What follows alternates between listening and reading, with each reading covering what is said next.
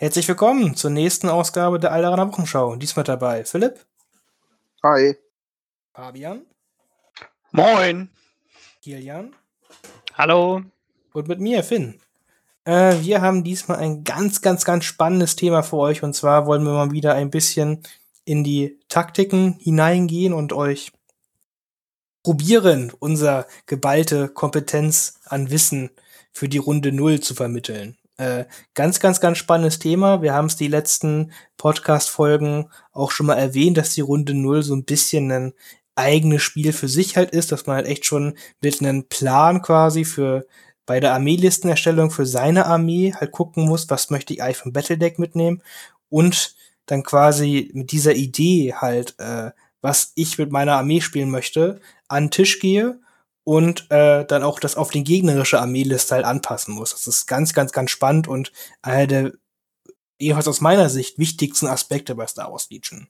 Weiß nicht, ob das eure Erfahrung halt so ist. Ich habe auch schon Leute gehört, die sagen, ja, ach, ich bin einfach immer Routerspieler und dann gewinne ich halt. Äh, ja, äh, gibt Leute, die gehen so an das Spiel ran. Das ist auch ganz interessant, dass das vielleicht auch funktioniert. Äh, aber ich habe, jedenfalls, ich habe ja die Erfahrung gemacht, dass so, man da schon mit der Missionswahl ein bisschen aufpassen muss, jedenfalls. Hm. Weiß nicht, wie das bei euch halt war. Was, bevor wir da, ne, bevor wir da reingehen, machen wir erst die anderen Neuigkeiten, die wir halt durchgehen wollen, sonst sind wir gleich schon wieder total im Thema verrannt. Ähm, ja, äh, Kilian, willst du vielleicht uns eine äh, traurige Nachricht übermitteln, wo wir ein bisschen reden wollen, kurz?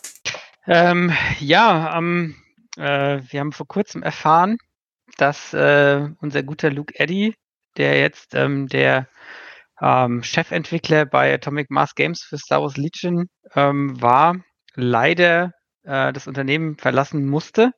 Also es ist nicht seine eigene Entscheidung gewesen, ähm, sondern ähm, ja, er musste gehen. Und äh, damit verlässt halt nach Alex Davy auch der zweite große Name ähm, vom Entwicklerteam leider ähm, Atomic Mass und damit auch Star Wars Legion. Uff, hab ich mir erstmal gedacht, muss ich sagen. ich war äh, persönlich nicht sehr angetan von den Neuigkeiten, weil ja, Luke, also sowohl, gut, damals bei Alex Davy war ich nicht angetan, weil er einfach auch ein ziemlich cooler Typ war, aber auch der Luke Eddy hat dieses Spiel halt geliebt und entwickelt. Und jetzt sind beide nicht mehr da und das ja, weiß man nicht, was davon halten soll. Ne? Man weiß jetzt nicht, ob es irgendwas geplantes war von AMG, weil sie das System komplett für sich neu entwickeln wollen. Oder ob das irgendwelche andere Gründe hat. Ne? Vielleicht hat der Luke Eddy sich einfach schlecht verhalten oder war einfach kein gutes Teil im Team oder sonst irgendwas. Ne? Das weiß man natürlich jetzt nicht genau. Ja, die Neuigkeit war halt schon krass. Also hat auch, äh, denke ich, in der Community für einige Wellen gesorgt. Ähm, weil äh, er ist halt auch echt ein mega sympathischer Kerl, genauso wie Alex auch. Ähm, und ähm, war genauso wie er auch immer Feuer in Flamme für das Team. Und ähm, es war auch immer so, dass man gesagt hat, ah, okay, alles klar, Alex müsste jetzt da gehen, aber der Luke, der wird es bei AMG schon richten, dass es genau in die richtige Richtung geht, ja. Und jetzt bist du halt so, ah, shit, okay, hoffentlich vermasseln sie es jetzt nicht. Ja, das ist halt, äh, genau das denkt man sich halt schon. Also es ist jetzt ja nicht, dass AMG halt keine Erfahrung hat im äh, Figuren entwickeln, ne? So ist ja nicht. Sie haben jetzt klar einmal Marvel Crisis Protokoll und auch vorher haben die Leute an anderen Tabletop-Systemen gearbeitet. Äh, aber ich, ich persönlich weiß einfach nicht, wie, wie, wie sehr die schon am Puls der, der jetzt für uns der Star Wars Legion Community halt einfach sind. Ne? Das kann ich einfach gar nicht abschätzen, weil äh, ich habe den Luke Eddy immer mal wieder im Discord Dinge posten sehen oder auf äh, sonstige äh, Posts und Inhalte in den äh, sozialen Medien drauf reagieren sehen. Das fand ich einfach schon, ja, und man hat gemerkt, dass er auch wusste, was in den Turnierszenen halt abging. So sag ich mal. Das fand ich eigentlich immer sehr sympathisch. Ja, ist halt auch super wichtig. Also es bringt ja nichts, wenn der Entwickler einfach das Spiel vor sich hin entwickelt und weiter Figuren rausbringt, wenn die nicht wissen, ähm, was gerade gut ist und in welch, was Balancing-mäßig halt auch ähm, Sache ist. Also da muss man schon viel tief drin sein. Klar, man hat wahrscheinlich so seine Leute, man hat immer so ein Testteam, was auch die neuen Punkteänderungen und Figuren testet, aber das muss ja auch alles gelenkt und in die richtigen Bahnen geleitet werden. Das kann ja jetzt nicht einfach jeder mal eben so machen. Das auch dann, wenn jetzt ein neuer kommt, muss man sich halt auch erstmal reinarbeiten. Ja, das ist es halt. Ne? Man weiß natürlich jetzt auch, also man hat jetzt schon gehört, dass die bei AMG ja so ein bisschen einen gemeinsamen Entwicklungsstil halt haben, dass die, dass jeder halt zu jedem System halt so ein bisschen halt was mit beitragen kann. Das haben sie ja schon mal in ihren, äh, wie heißt das, äh, diesen drei Tagen hier AMG-Stream erzählt. Äh, Aber da bin ich ja, da muss ich sagen, von dieser Aussage war ich kein großer Fan persönlich. Weil irgendwo ist es natürlich schön, ja, jeder kann alles so ein bisschen.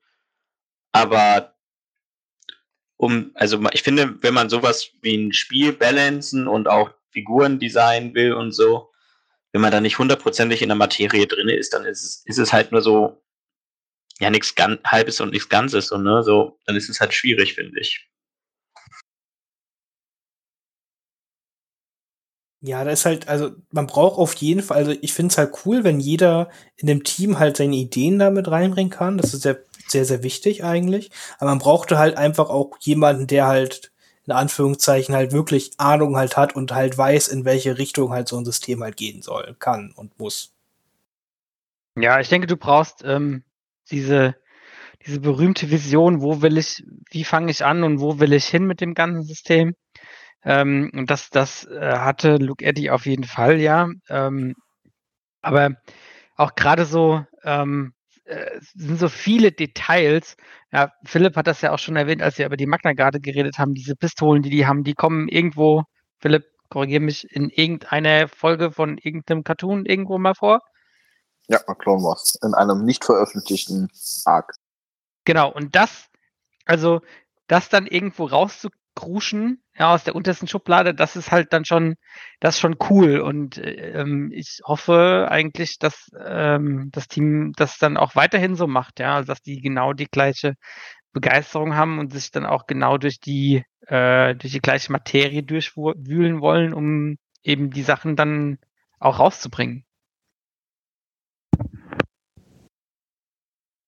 Ja, das und da muss man halt auch einfach extrem, also da, da muss man halt wirklich drinstecken halt. Ne? Ich will jetzt gar nicht wissen, wie, wie viele, äh, wie, wie, wie lange man danach gesucht hat und auch diese ganzen Details halt halt auch sich rausgeholt hat. Ne? Das ist ja. Ah.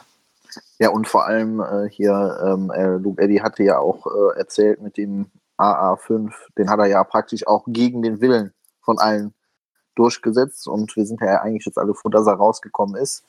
Ähm, das war ja auch sowas. Also das äh, ist ja schon auch teilweise ungewöhnlich für einen Entwickler, aber er hatte das ja erzählt, dass alle gesagt haben, bist du dir sicher, dass du das Ding rausbringen willst? Und er hat ja gesagt, er möchte unbedingt dieses Fahrzeug im Spiel sehen. Ja, und jetzt haben wir diesen tollen Bus in unseren Spielen mit den Reckless Driver, den alle lieben und mögen. ja, aber ja, das muss, dafür musst du halt, also, dafür musst du halt auch wirklich wissen und eine wirklich, wie Kian gesagt hat, eine Idee haben, wo dieses Spiel halt hingehen soll. Und der Luke Eddy wollte halt in dem Fall halt die Transporter unbedingt in diesem Spiel halt drin haben. Ja, so dass du halt wirklich auch mit einem Transporter eine Einheit irgendwo hinbewegen kannst.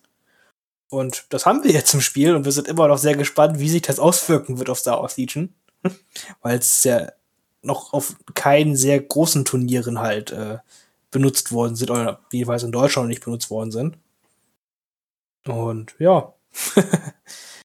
ähm, ich möchte halt auf jeden Fall, also, was ich auf jeden Fall noch klarstellen möchte, ich, wir glauben jetzt nicht, dass äh, nur weil jetzt kein Luke Eddy mehr da ist oder halt kein äh, Alex Davy mehr da ist, dass dieses System vor die Hunde geht. Das würde mich jetzt sehr, sehr wundern. Mm. Man könnte aber jetzt durchaus dann in den nächsten ein, zwei, drei Jahren halt vielleicht eine etwas andere Entwicklungsphilosophie erleben. Das kann ich mir vorstellen. Dass da halt die Richtung vielleicht eine, doch eine andere wird. Ich kenne mich jetzt, wie gesagt, mit Marvel Crisis Protokoll gar nicht so gut aus, wie sehr die da wirklich auf die ihre Film-Comic-Vorlagen eingehen und wie sehr das halt die Charaktere halt ja widerspiegelt und wie cool das ist. Sehr cool. Meiner Meinung nach. Das ist schon sehr cool. Ja, auch, definitiv. Also war jetzt bei, die haben ja jetzt Blade angekündigt, da haben sie aus irgendeinem hintersten Comic von vor 20 Jahren gefühlt irgendwie herausgefunden, dass das Schwert von dem verzaubert ist und haben das damit reingebracht. Also Lore-wise mache ich mir da keine Sorgen. Also vor allen Dingen, weil ja auch dieser William Schick da irgendwie der auch in der Produktion ist, der scheint ja auch ein großer Star Wars-Nerd zu sein. Also ich denke mir mal, da können wir ganz beruhigt sein. Es ist halt nur die Frage halt äh, regeltechnisch, wie, die, wie sich das dann weiterentwickelt, wenn die das da äh, jetzt ohne die zwei äh, Geburtshelfer vom Spiel dann machen. Ja, also ich denke auch, ähm, Crisis Protocol hat es ja auch jetzt in den letzten ähm, paar Releases gezeigt, dass sie sehr gut ähm, so, so Themen-Releases machen können. Also dass sie mehrere Figuren zu einem, einem Thema, zu einem Comic-Thema oder so rausbringen ähm, und das dann sehr, sehr stimmig ist. Ähm, ähnlich wie jetzt, die, ganz genauso wie jetzt die Kashyyyk-Welle, ja. Äh, sowas ist halt schon ziemlich cool, finde ich eigentlich. Ähm, ich stelle es mir zwar jetzt bei Legion schwer vor, einfach vom, vom Material her, was man noch bringen kann. Aber ich, da bin ich eigentlich guter Dinge, dass man da auch ähm, einen guten so Verbund-Release und dann so ein Thema, was dahinter steht, dann auch sehen wird. Evox, Gangens, alles ist möglich. Geonosis. Ja. Solange so kei lange keine Episode 7 bis 9 Sachen kommen, ist alles in Ordnung. Ganz deiner Meinung, Fabian.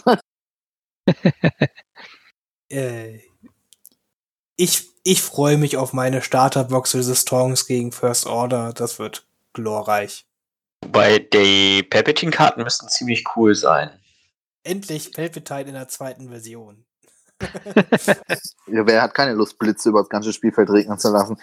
Endlich. ja. Äh, ja, ich, ich weiß nicht, wie wir immer da hinkommen, dass wir über Episode 7 bis 9 lästern. Irgendwie passiert das andauernd. Das ist so unvorhergesehen. ja, wirklich. Also ich, ich möchte das Thema ja nie ansprechen, aber irgendwie kommen wir da immer hin. Ähm, ja, ja, ich, ich denke, Gucken wir, mal. wir haben noch genug anderes Material, was man erstmal bringen muss, bevor man in diese Episoden gehen muss. Vielleicht macht man ja erstmal eine High Republic vorher, das wäre auch cool.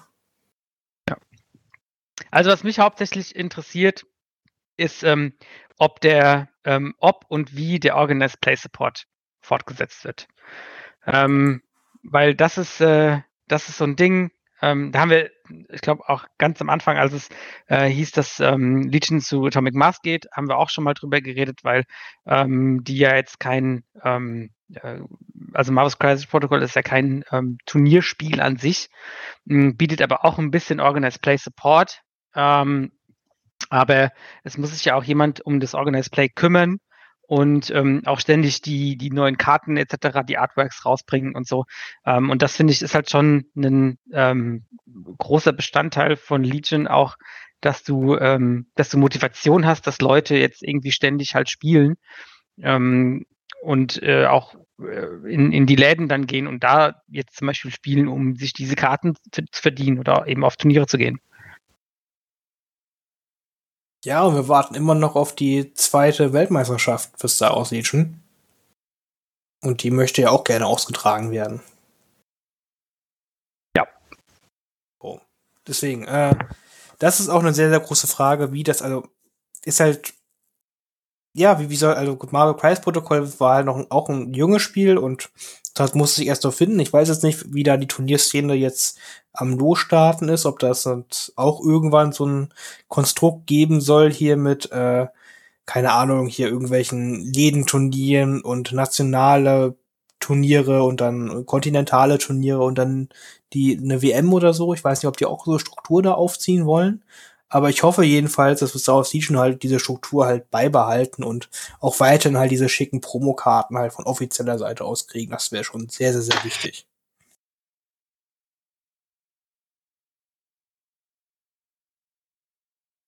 Gut. Mh. Mm, ja, auf jeden Fall. Äh, ich denke, wir können abschließen. Wir wünschen auf jeden Fall dem Luke Eddy halt alles, alles, alles Gute. Er ist ja bekanntermaßen ein sehr äh, begeisterter Hörer unseres Podcasts. Ähm, und äh, hoffen ihn, dass er auf jeden Fall auf den Füßen landet und da halt wieder einen anderen guten Job findet. Vielleicht mit Alex Davy zusammen, vielleicht fängt er auch bei Wizards an. Das würde mich sehr freuen. Oder halt irgendwo anders. mm, ja, wollen wir noch was zu sagen, oder?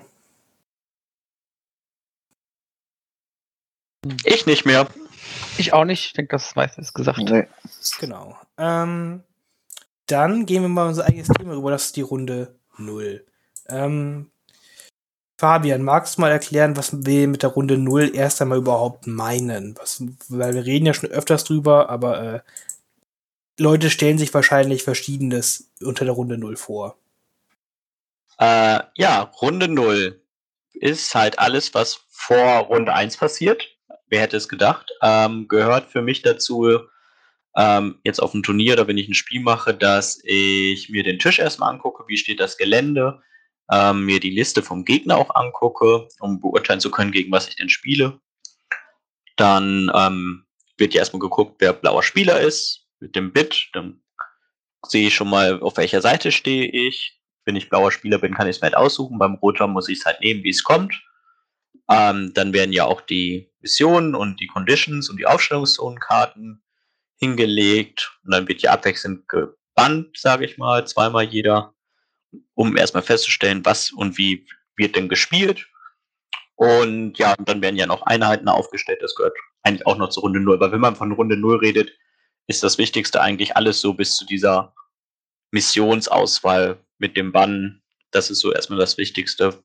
Vielleicht noch, wie man gewisse Missionsmarker oder Condition-Marker hinlegt. Also diese ganze taktische Planung vor dem eigentlichen Spiel.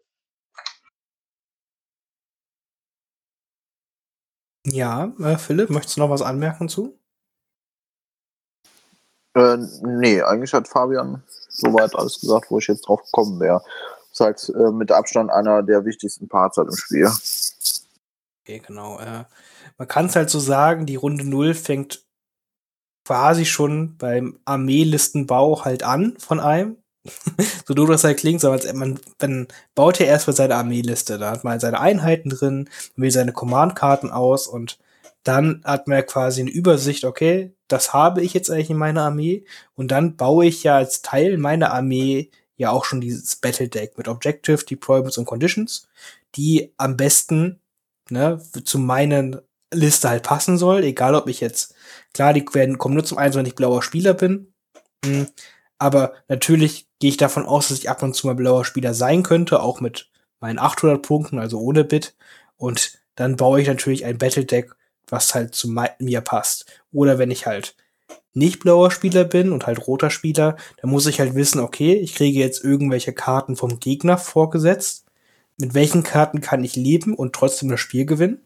Und mit welchen möchte ich auf keinen Fall halt gegenspielen, zum Beispiel. Ne? So kann man es halt auch sagen. Und das Ganze, wie Fabian auch gut gesagt hat, mache ich dann auch noch vom Tisch abhängig, was für Gelände ist da, wie ist das Gelände verteilt und so weiter und so weiter. Also man kann, also es ist ein eigenes kleines Spiel, quasi schon kann man halt sagen. Ne? Also wer die Runde null halt äh, schlecht spielt oder gut spielt, in Anführungszeichen, der äh, kann das Spiel schon sich sehr einfach oder sehr, sehr schwer machen. Ich höre schon, äh, ich höre aber Leute sagen, ah verdammt, da habe ich einen Fehler gemacht. Das wird jetzt ziemlich schwer. Und denkst dir am Tisch, mm, ja. So, so ein Klassiker. Also, ja, äh, wenn man halt dann sieht, okay, ich stelle hier gerade meine Einheiten auf, dann sehe ich gerade, der Gegner stellt seine Einheiten auf, dann überlege ich gerade, was passiert denn mit meiner Mission hier eigentlich? Und dann, ah, verdammt, das wird ganz schön schwierig. Das sieht man ganz oft, also es ist halt wirklich, wie Kian gesagt hat, wenn halt dann äh, man sich bei dem Karten halt äh, bei dem äh, bei der Bandphase sich nicht zu 100% halt dann mit seiner Liste, gegnerische Liste und Gelände halt liest, was da eigentlich passiert, dann kommt wirklich die Situation zustande, okay, ja, das ist schlecht für mich. Oder halt sehr gut für mich, wenn es gut läuft, aber ja. Ja, da hatte ich auch schon die verrücktesten Sachen, dass ich, äh, dass ich dachte, ah, alles klar, ich äh, kann was anderes wegbannen, mein Gegner wird schon diese erste Mission bannen, die ist total schlecht für ihn. Und dann bannte den nicht, dann denke ich mir so, was passiert hier? Aber ich wollte doch eigentlich die zweite Mission spielen und er kann das auch nicht. Verdammt. ja, äh, gerade wenn man, äh, das ist, das ist ja noch das Witzige halt, ne? Gerade wenn man eigentlich erwartet, dass der Gegner da irgendwas bannt oder nicht bannt oder so. Und da wird es dann wird es dann doch nicht gebannt oder wird es gebannt? Denkst du, hä? okay, was ist denn, das ist mein Plan, das ist jetzt anders. ja, genau. Ich, ich denke, worauf es da auch am Anfang erstmal ankommt, wenn ich meine Armee zusammengestellt habe, was ich spielen möchte, da hat man ja auch immer schon im Hinterkopf, welch, wie sieht mein Deck aus, wenn ich blauer Spieler bin. Da hat man natürlich Missionen und Aufstellungszonen und alles drin, die einem selbst schon liegen. Und da fängt ja auch schon der Denkprozess an. Was will ich und was kann meine Armee gut und wo drin ist sie schlecht? Ich finde, deswegen ist es auch umso wichtiger, die eigene Armee für ein Turnier oder auch zwischendurch oft gespielt zu haben, damit man weiß, was kann meine Armee und was kann sie nicht. Weil wenn ich nicht mal weiß, was meine Armee kann, dann habe ich in dieser Phase nur ein ganz großes Problem manchmal. Ja, da hätte ich, da hätte ich vielleicht eine gute Frage, die ich mir jetzt gerade einfällt, die ich euch auch stellen kann. Ähm, findet ihr, dass Runde 0 ähm, im letzten, sagen wir mal, seit dem letzten Punkte-Release wichtiger geworden ist oder dass sie weniger wichtiger, weniger wichtig geworden ist? Seit dem letzten Punkte-Release war da schon Vital Asset draußen? Ja, ja. Also seit dem, seit dem ähm, letzten Ära-Tag quasi. Also letztes Punkte-Update. Also ich finde, sie ist deutlich wichtiger geworden, auf jeden Fall, seit Vital Asset draußen ist. Mm, also, sie, ich finde, das hat nichts mit dem Punkte-Update zu tun. Ich finde das vielleicht auch mit dem Punkte-Update. Also, sie ist noch mal wichtiger geworden, einfach weil mittlerweile durch nicht nur die Punkte-Updates, sondern auch die allgemeinen Releases von verschiedenen Einheitentypen einfach jede Fraktion so viele verschiedene Arten von Armeen spielbar hat. Ja, dass da es einfach halt viel, viel wichtiger ist oder viel schwieriger ist zu sehen, äh, was gegen was muss meine Armee eigentlich alle spielen können und gegen was für Missionen muss ich eigentlich mit was für äh, Armeen klarkommen. Weil mittlerweile sind halt so ganz, also mittlerweile kann halt bla, eine Rebellenliste kann halt alles sein, ne? Von irgendwelchen T47 Armor Skews bis zu Heldenlisten, bis zu äh, Gunlines, bis zu irgendwelchen Wookie-Nahkampfmonstern oder äh, Mando-Kässchen-Listen. Das ist nur als Beispiel halt als Rebell und das kann halt jede Fraktion. Und Ne, und wenn man sich überlegt, so vor ein, zwei Jahren, da gab's das halt alles noch gar nicht. Das hat sich jetzt alles, jetzt auch mit den Transportern, es sind so wieder so viele neue Möglichkeiten, die einfach das, die Armeevielfalt innerhalb einer Fraktion schon so erweitern. Ne, das, äh, und jede verschiedene Armeetyp kann halt wieder andere Missionen besser spielen als andere Armeetypen. Deswegen ich würde es jetzt nicht mit dem Punkte-Update nur in Verbindung bringen, sondern halt auch mit den letzten Releases, wie die Transportern oder halt die, äh, auch die generischen Commander oder Lando und äh, Kellis. So, ich denke, damit hat das. Ja, das auf jeden Fall. Ja. Gerade der also ich hat viel gemacht. und der LAT. Ich sehe es nämlich eigentlich auch so, dass die Runde 0 mittlerweile viel wichtiger ist äh, als sie früher war. Und ähm, finde, sieht man auch ein bisschen daran, wie hoch teilweise die, die Bits sind, die in Listen eingebaut werden. Also am schlimmsten waren die Bits noch damals mit der ersten Key Position Version. Weiß nicht, ob sich daran erinnern kann.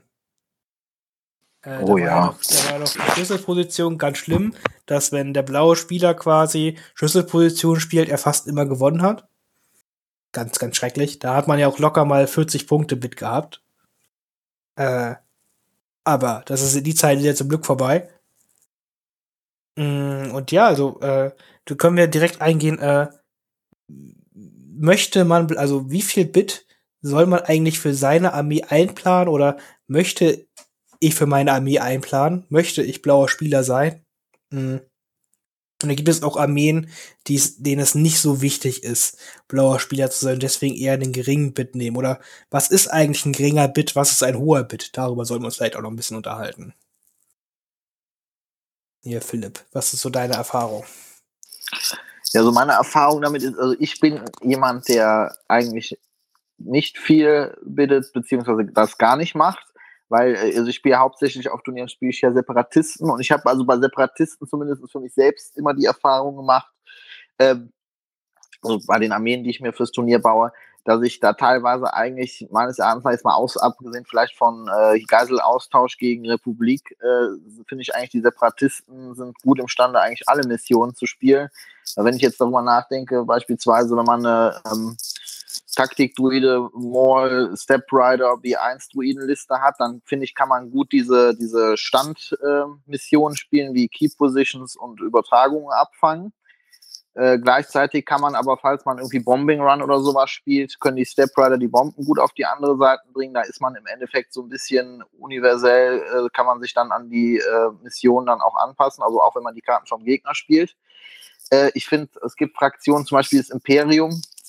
Äh, größtenteils finde ich da zum Beispiel äh, eher diese Missionen, wenn man eine Gunline-Liste oder sowas spielt, hier wie Übertragung, Abfangen, Key Positions, Payload, also wo man jetzt nicht die ganze Zeit irgendwie auf, auf die gegnerische Seite zurennen muss. Äh, das spielen die lieber.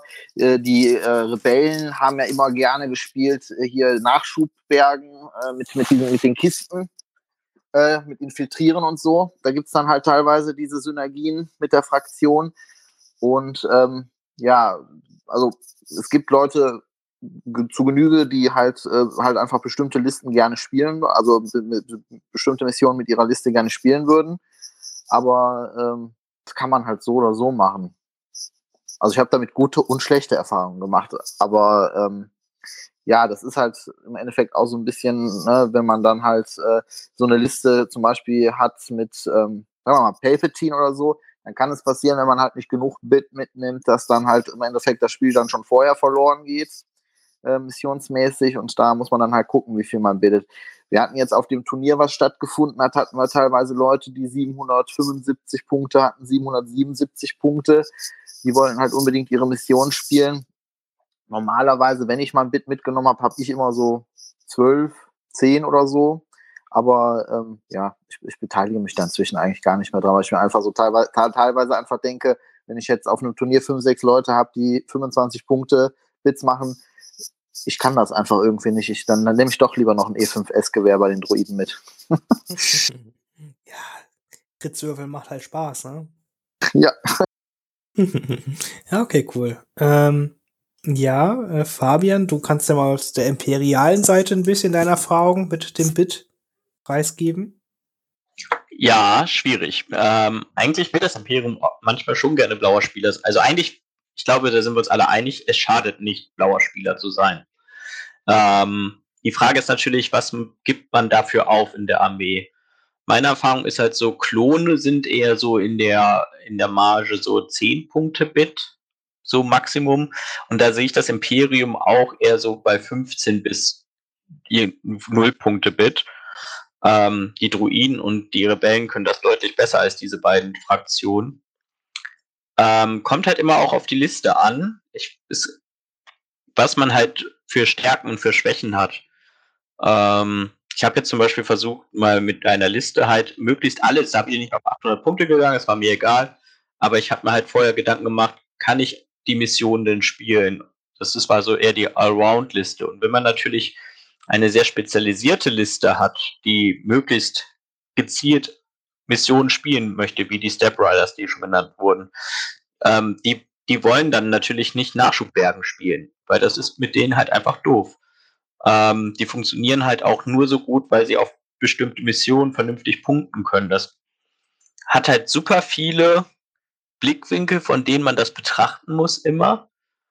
Ähm, und am Ende, wenn man natürlich ein niedriges Bit hat, aber dann jemand kommt mit einer ähnlichen funktionierenden Liste, aber kein Bit hat, dann hat man nichts gewonnen, weil wenn die Armeen sich grundsätzlich ähnlich spielen, also ich im schlimmsten Fall einfach eine, die gleiche Liste auf der anderen Tischseite habe und die anderen, die andere Seite hat halt eine schwere Waffe mehr dabei, dann bin ich erstmal, auch wenn ich blauer Spieler bin und dadurch eh schon ein paar Vorteile habe, die Seite aussuchen und bei Unentschieden gewinne ich, hat die halt eine schwere Waffe mehr und den, das muss ich dann halt auch irgendwo ausgleichen. Also es bringt ja auch nichts, 50 Punkte Bit zu machen, blauer Spieler zu sein, wenn der andere dafür 800 Punkte hat ähm, und 50 Punkte in Einheiten und Ausrüstung investiert hat. Also das beste Bit, was man hat, ist ein Punkt weniger als der Gegner. Oder vielmehr genauso viel und man gewinnt den Roll-Off. Aber Deswegen ist es super schwierig, weil ich, deswegen denke ich mir auch oft, bevor ich nur 5 Punkte Bit nehme, dann kann ich auch auf 800 gehen. Aber so diese zwei, drei Punkte können halt manchmal trotzdem ausreichend sein, um dann doch blauer Spieler zu sein. Ich, ich finde es super schwierig. Hm, okay, cool. Ja, es äh, gerade, wie du auch gesagt hast, als Imperium-Spieler, die halt prinzipiell, also man kann es echt nicht verallgemeinern, prinzipiell es eher schwieriger haben, in den hohen 20-Punkte-Bit-Bereich halt zu gehen. Äh, sehr interessante Sichtweise, kann ich irgendwie verstehen. Äh, Kian, du ja auch eigentlich nur Druiden. Hm, du bist also ja eher, wenn du blauer Spieler sein möchtest, ein höheres Bit-Niveau gewöhnt, würde ich mal sagen.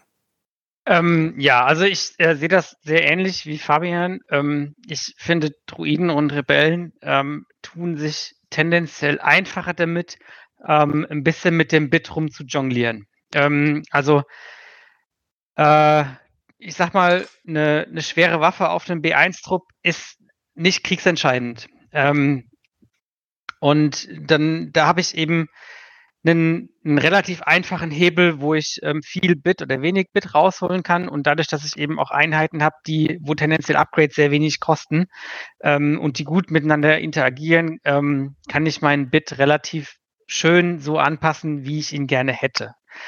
Ähm, tendenziell bin ich jemand, der eher so Richtung höhere Bits geht, weil ich eigentlich blauer Spieler sein möchte.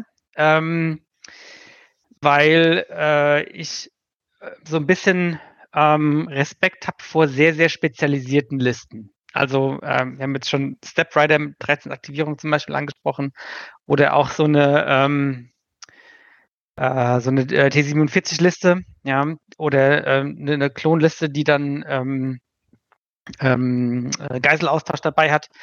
Das sind so Sachen, gegen die möchte ich nicht spielen. Also da möchte ich, da möchte ich auf jeden Fall meine Missionskarten durchspielen, um dem Gegner nicht ähm, zu sehr den Vorteil zu, ähm, zu lassen. Und ähm, ich, bin, ich bin ein Spieler, der sich sehr, sehr stark einen Spielplan ähm, oder Möglichkeiten anhand von ähm, dem, äh, dem Terrain, das er zur Verfügung hat, festlegt. Also ich gucke mir einen Tisch echt schon relativ genau an, um zu wissen, um zu, mir zu überlegen, okay, wo kann ich was wie machen, wo sind welche ähm, Geländestücke, wo sind welche Ranges, wie kann ich auch einen Nahkämpfer so bewegen, dass ich ihn gut irgendwo hinbringen kann. Und ähm, da hilft es mir halt extrem blauer Spieler zu sein, weil ich auch eben die Seite wählen kann. Ähm, das ist aber mir persönlich nur sehr, sehr wichtig. Ja, und äh, man muss ja auch einfach sagen, wir, wir, reden gleich noch ein bisschen rüber, aber es gibt halt, wie gesagt, so spezielle Armeen, wie du gesagt hast, die halt äh, ganz besondere Sachen können. Also sei es jetzt eine Step-Liste oder auch eine Doppel-AAT-Liste, äh, kann auch als blauer Spieler halt sagen, okay, hier, wir spielen jetzt Key Position oder keine Ahnung, Vaporator auf langer Marsch oder sowas. Und dann musst du erst einmal irgendwas tun, um an diese Doppel-AAT jetzt vorbeizukommen, um da halt diese Mission halt gewinnen zu können. Ne? Zum Beispiel, ich finde, Doppel-AAT ist auch eine Liste, die sehr, sehr stark sein kann, wenn sie ihre Mission halt konsequent durchspielen kann. Und ja, da stellst du den Gegner halt erstmal, okay, hier, wir haben jetzt nur lange Aufstellungsarten, beispielsweise mit, dem, mit dieser AAT-Liste und halt so langsame Objectives, die ich mit einem AAT einfach nicht zustellen kann, wenn ich möchte.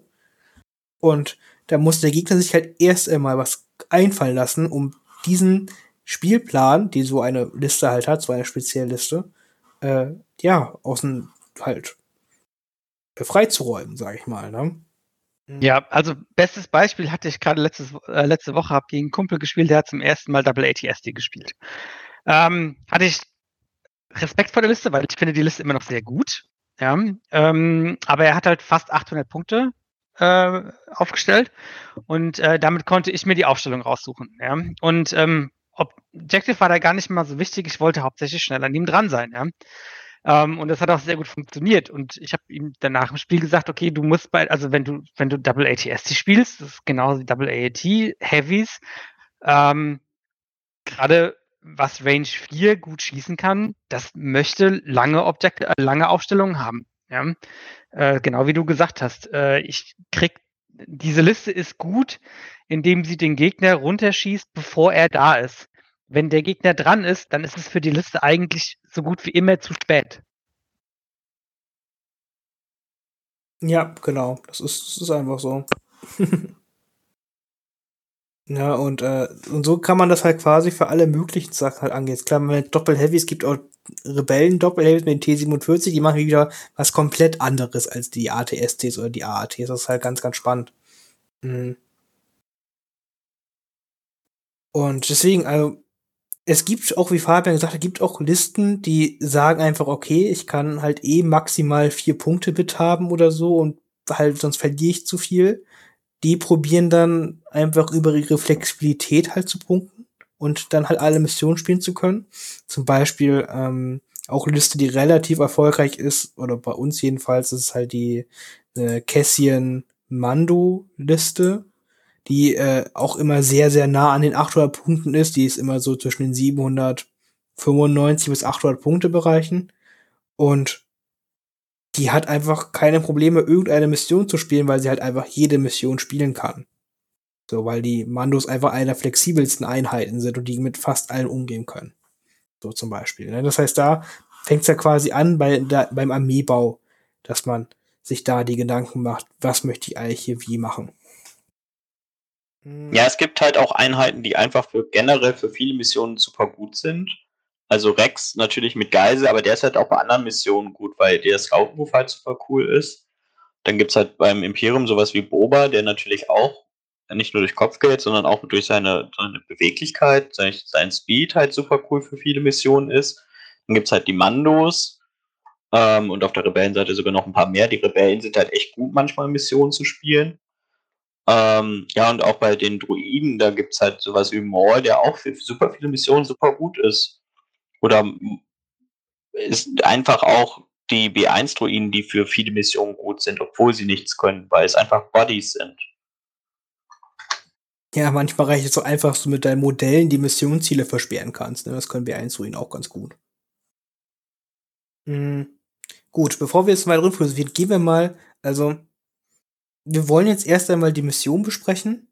Man darf wir probieren halt auch, zu, also die Mission alleine entscheidet halt nicht das Battle Deck. Und es ist was ganz anderes, wenn ich Durchbruch Lager Mars spiele, also wenn ich Durchbruch äh, die versprengte Truppen Disarray spiele. Das ist was komplett, ist zwar dieselbe Mission, aber die Aufstellungsart macht das halt zu einem komplett anderen Spiel. Das heißt, man darf jetzt nicht die Mission für sich halt betrachten, probieren es auch ein bisschen mit den Aufstellungsarten zu kombinieren äh, werden wir wahrscheinlich nicht hundertprozentig schaffen können, weil es einfach die Variab Varianz schon sehr, sehr hoch ist. Aber wir probieren mal ein bisschen was zu besprechen. Wir fangen an mit eher älteren Sachen, die wir schon länger kennen, also mit den Grundset-Sachen. Und dann arbeiten wir uns zu den neuen Missionen einmal durch.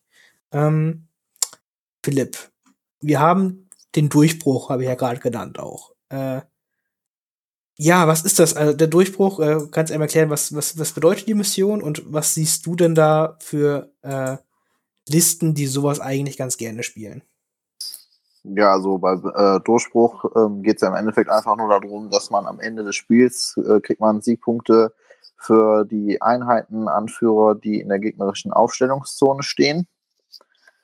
Und ähm, ja, äh, bei der äh, profitieren halt vor allen Dingen Armeelisten, ähm, ja, die halt im Endeffekt schnell sind und ähm, am besten gleichzeitig trotzdem noch äh, auch Schaden auf den äh, Gegner werfen können, weil umso mehr Einheitenanführer man hat beim Gegner, also Einheiten beim Gegner auslöscht, umso weniger Siegpunkte könnte er scoren, wenn er in deine Aufstellungszone kommt.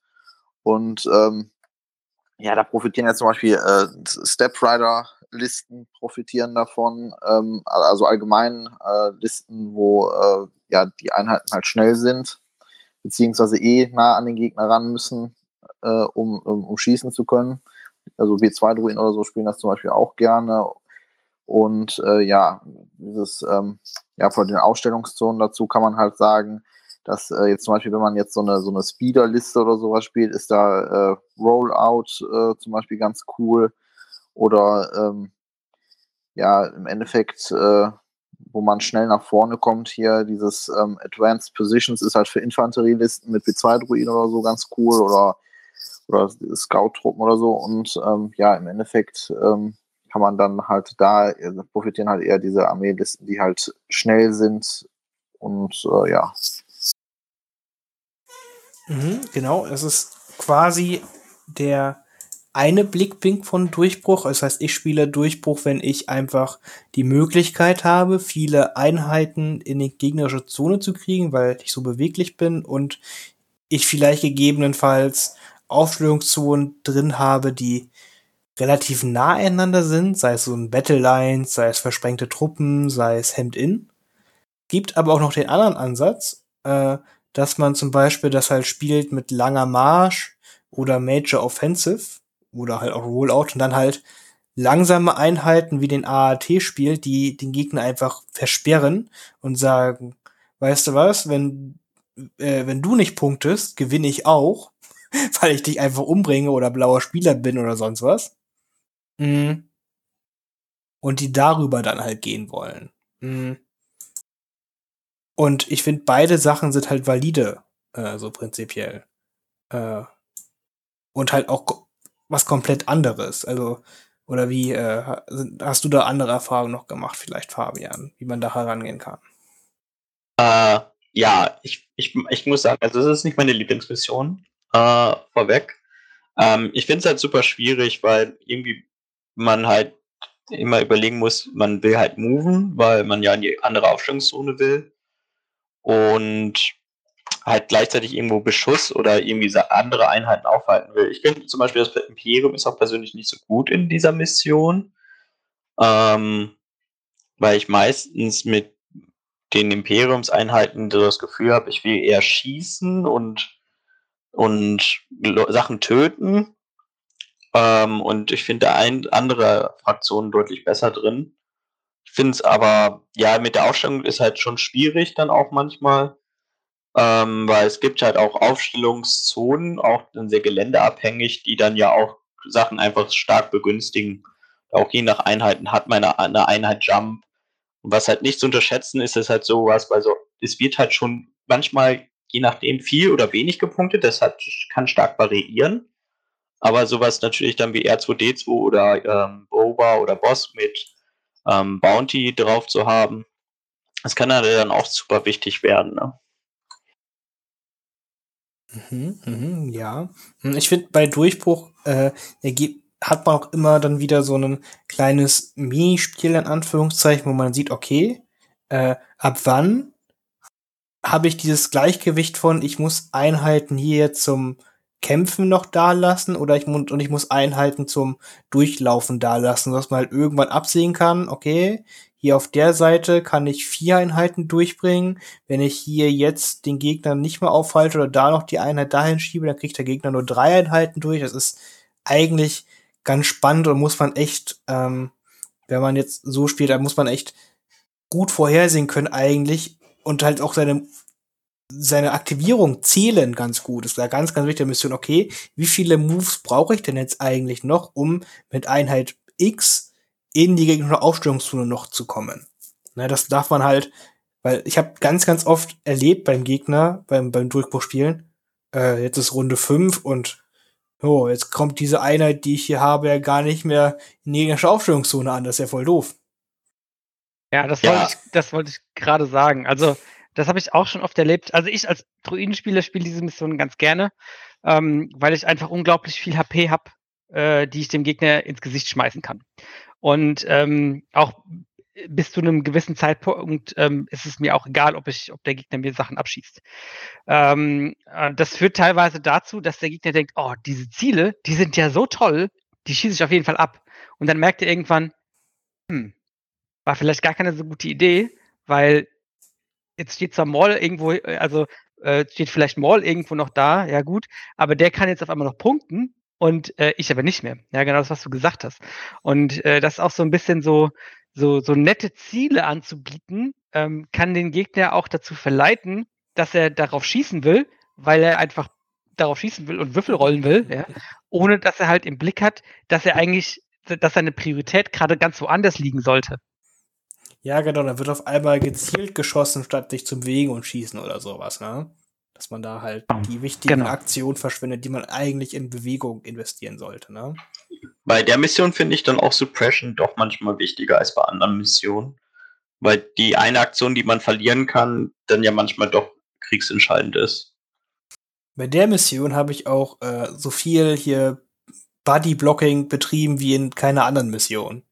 Weil man einfach in der Mission ganz nett, sage ich mal, einfach seine Aufstellungszone mit Einheiten so vollstellt oder so ge gezielt vollstellt, dass halt so dieser gerade der Move in die Aufstellungszone vom Gegner blockiert ist. Und so dass man, da kann man halt schon, weil der Einheitenführer vom Gegner muss komplett in die gegnerische Aufstellungszone kommen.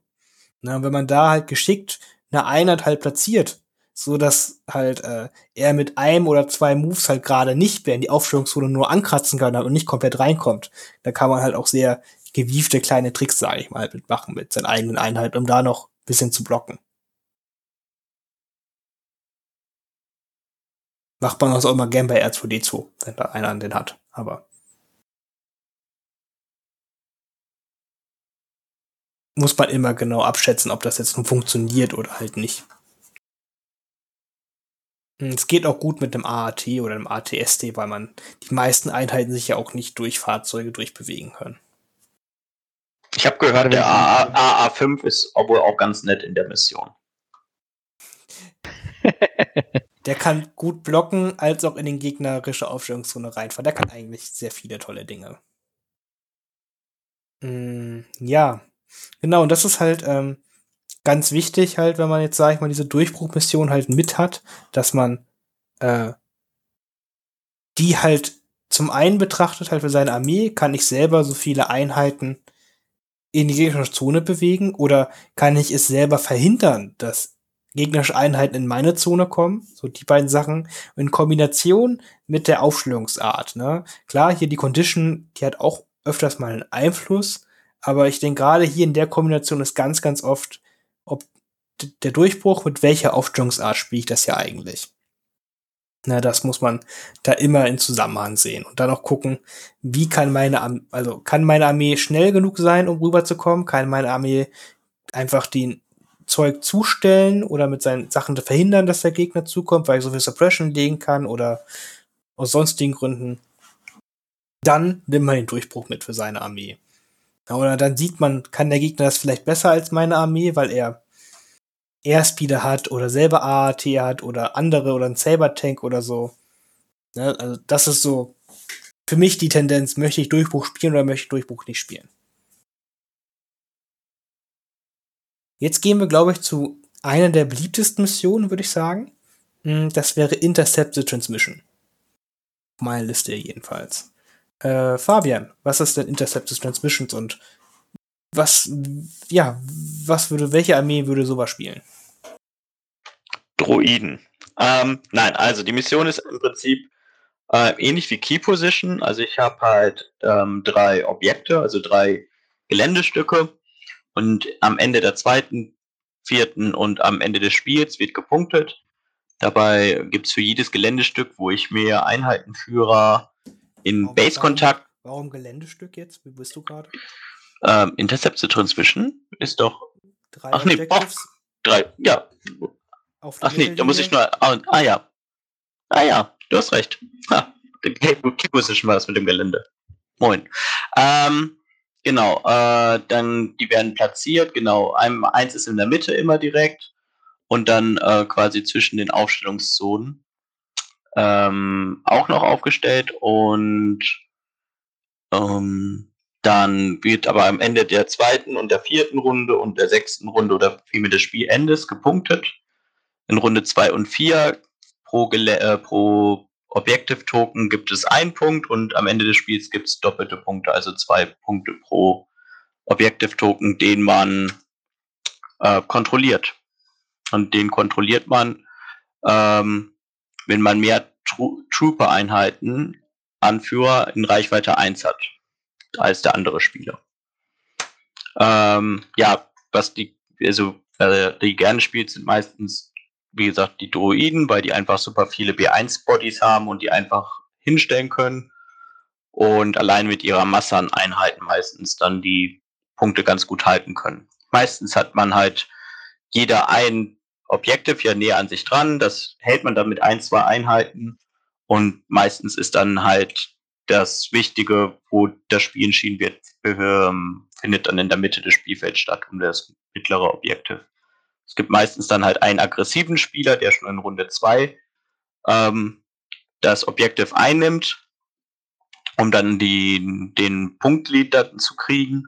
Und dann muss halt der andere Spieler, meistens der in der Defensive dann, äh, dann ist, dann auch auf aggressiv umstellen und dann versuchen am Ende des Spiels halt das zu kontrollieren, damit er auf Punktegleichstand kommt. So sind meine Erfahrungen damit.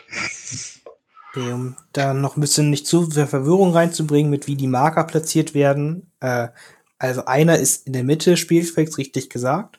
Und quasi auf dieser Mittellinie, wenn wir jetzt uns längs gucken, ne, in Reichweite drei von der ersten Kante und dann wieder in Reichweite drei von beiden kurzen Kanten auf der Mittellinie, äh, ist dann halt noch ein Objective Token jeweils. Na, das kann halt dazu führen, dass halt in jeder Aufstellungszone einer ist oder halt wirklich in der Mitte, sei es halt Battle Lines, verschreckte Truppen und so, oder ist das dann ein bisschen verrückter verteilt, ne? je nachdem, welche Aufstellungszone man halt hat. Mhm. Ja, interessant, dass du es halt so mit für die Druiden halt äh, als gut empfindest. Äh, Philipp, sind das auch deine Erfahrungen? Spielst du die Mission gerne mit deinen Druiden?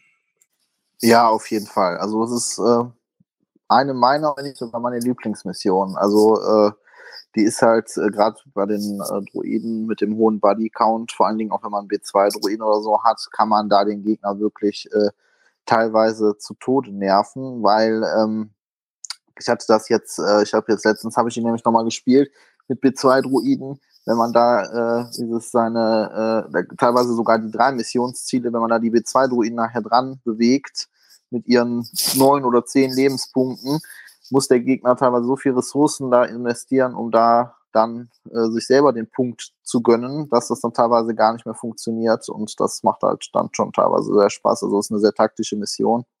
Vor allen Dingen, weil man halt auch gucken muss mit der zweiten Runde, vierte Runde, äh, wie man da also seine Kräfte dann auch teilweise über Spiel dann auch aufteilt. Am Anfang vielleicht erstmal nur guckt, dass man zwei holt. Da kann man teilweise dann auch lustige Sachen machen, wenn der Gegner, je nachdem wie man sich am Anfang auch aufstellt, dann äh, welche Objectives dann tatsächlich die sind, um die man dann kämpft.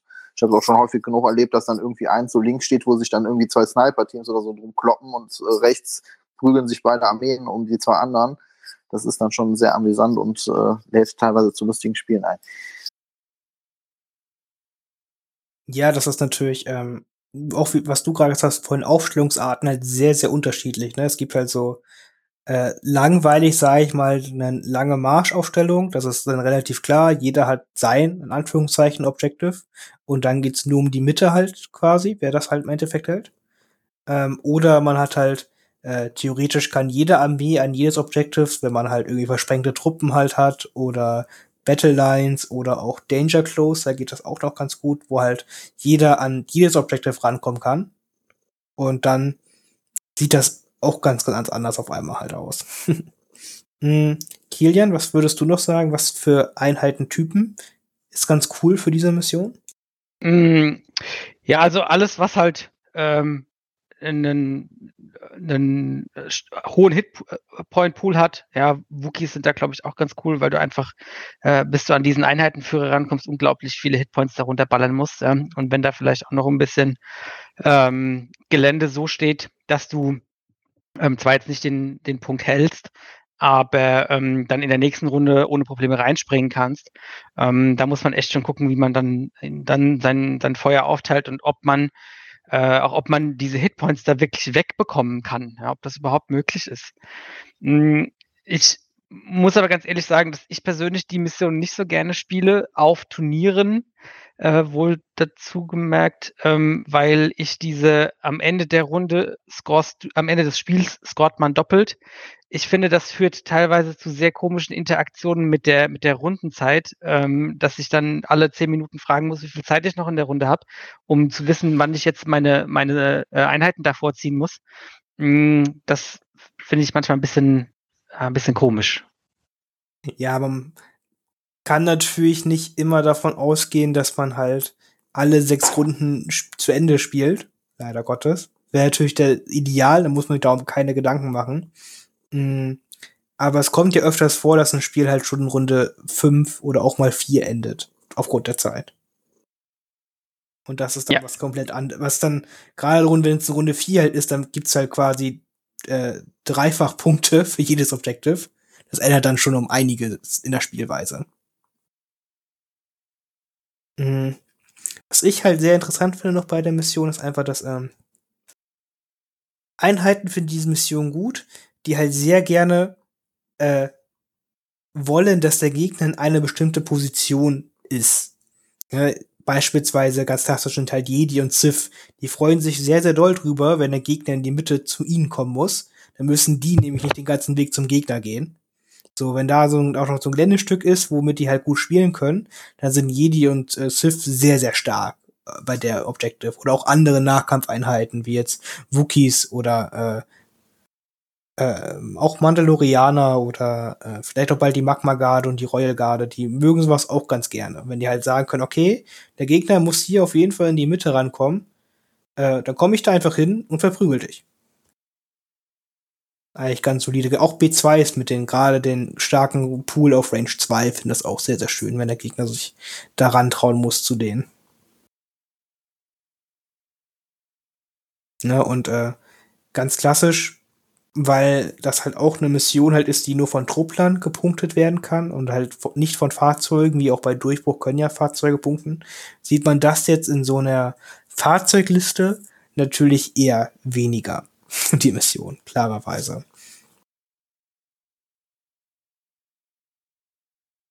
Genau, das ist also auch ähm, das ist so ein Klassiker, wo sich dann, äh, wo sich dann ein hoher Bit gegen eine Fahrzeugliste echt lohnt, ähm, weil die sich mit so einem Objective dann halt doch schon mal sehr schwer tun kann.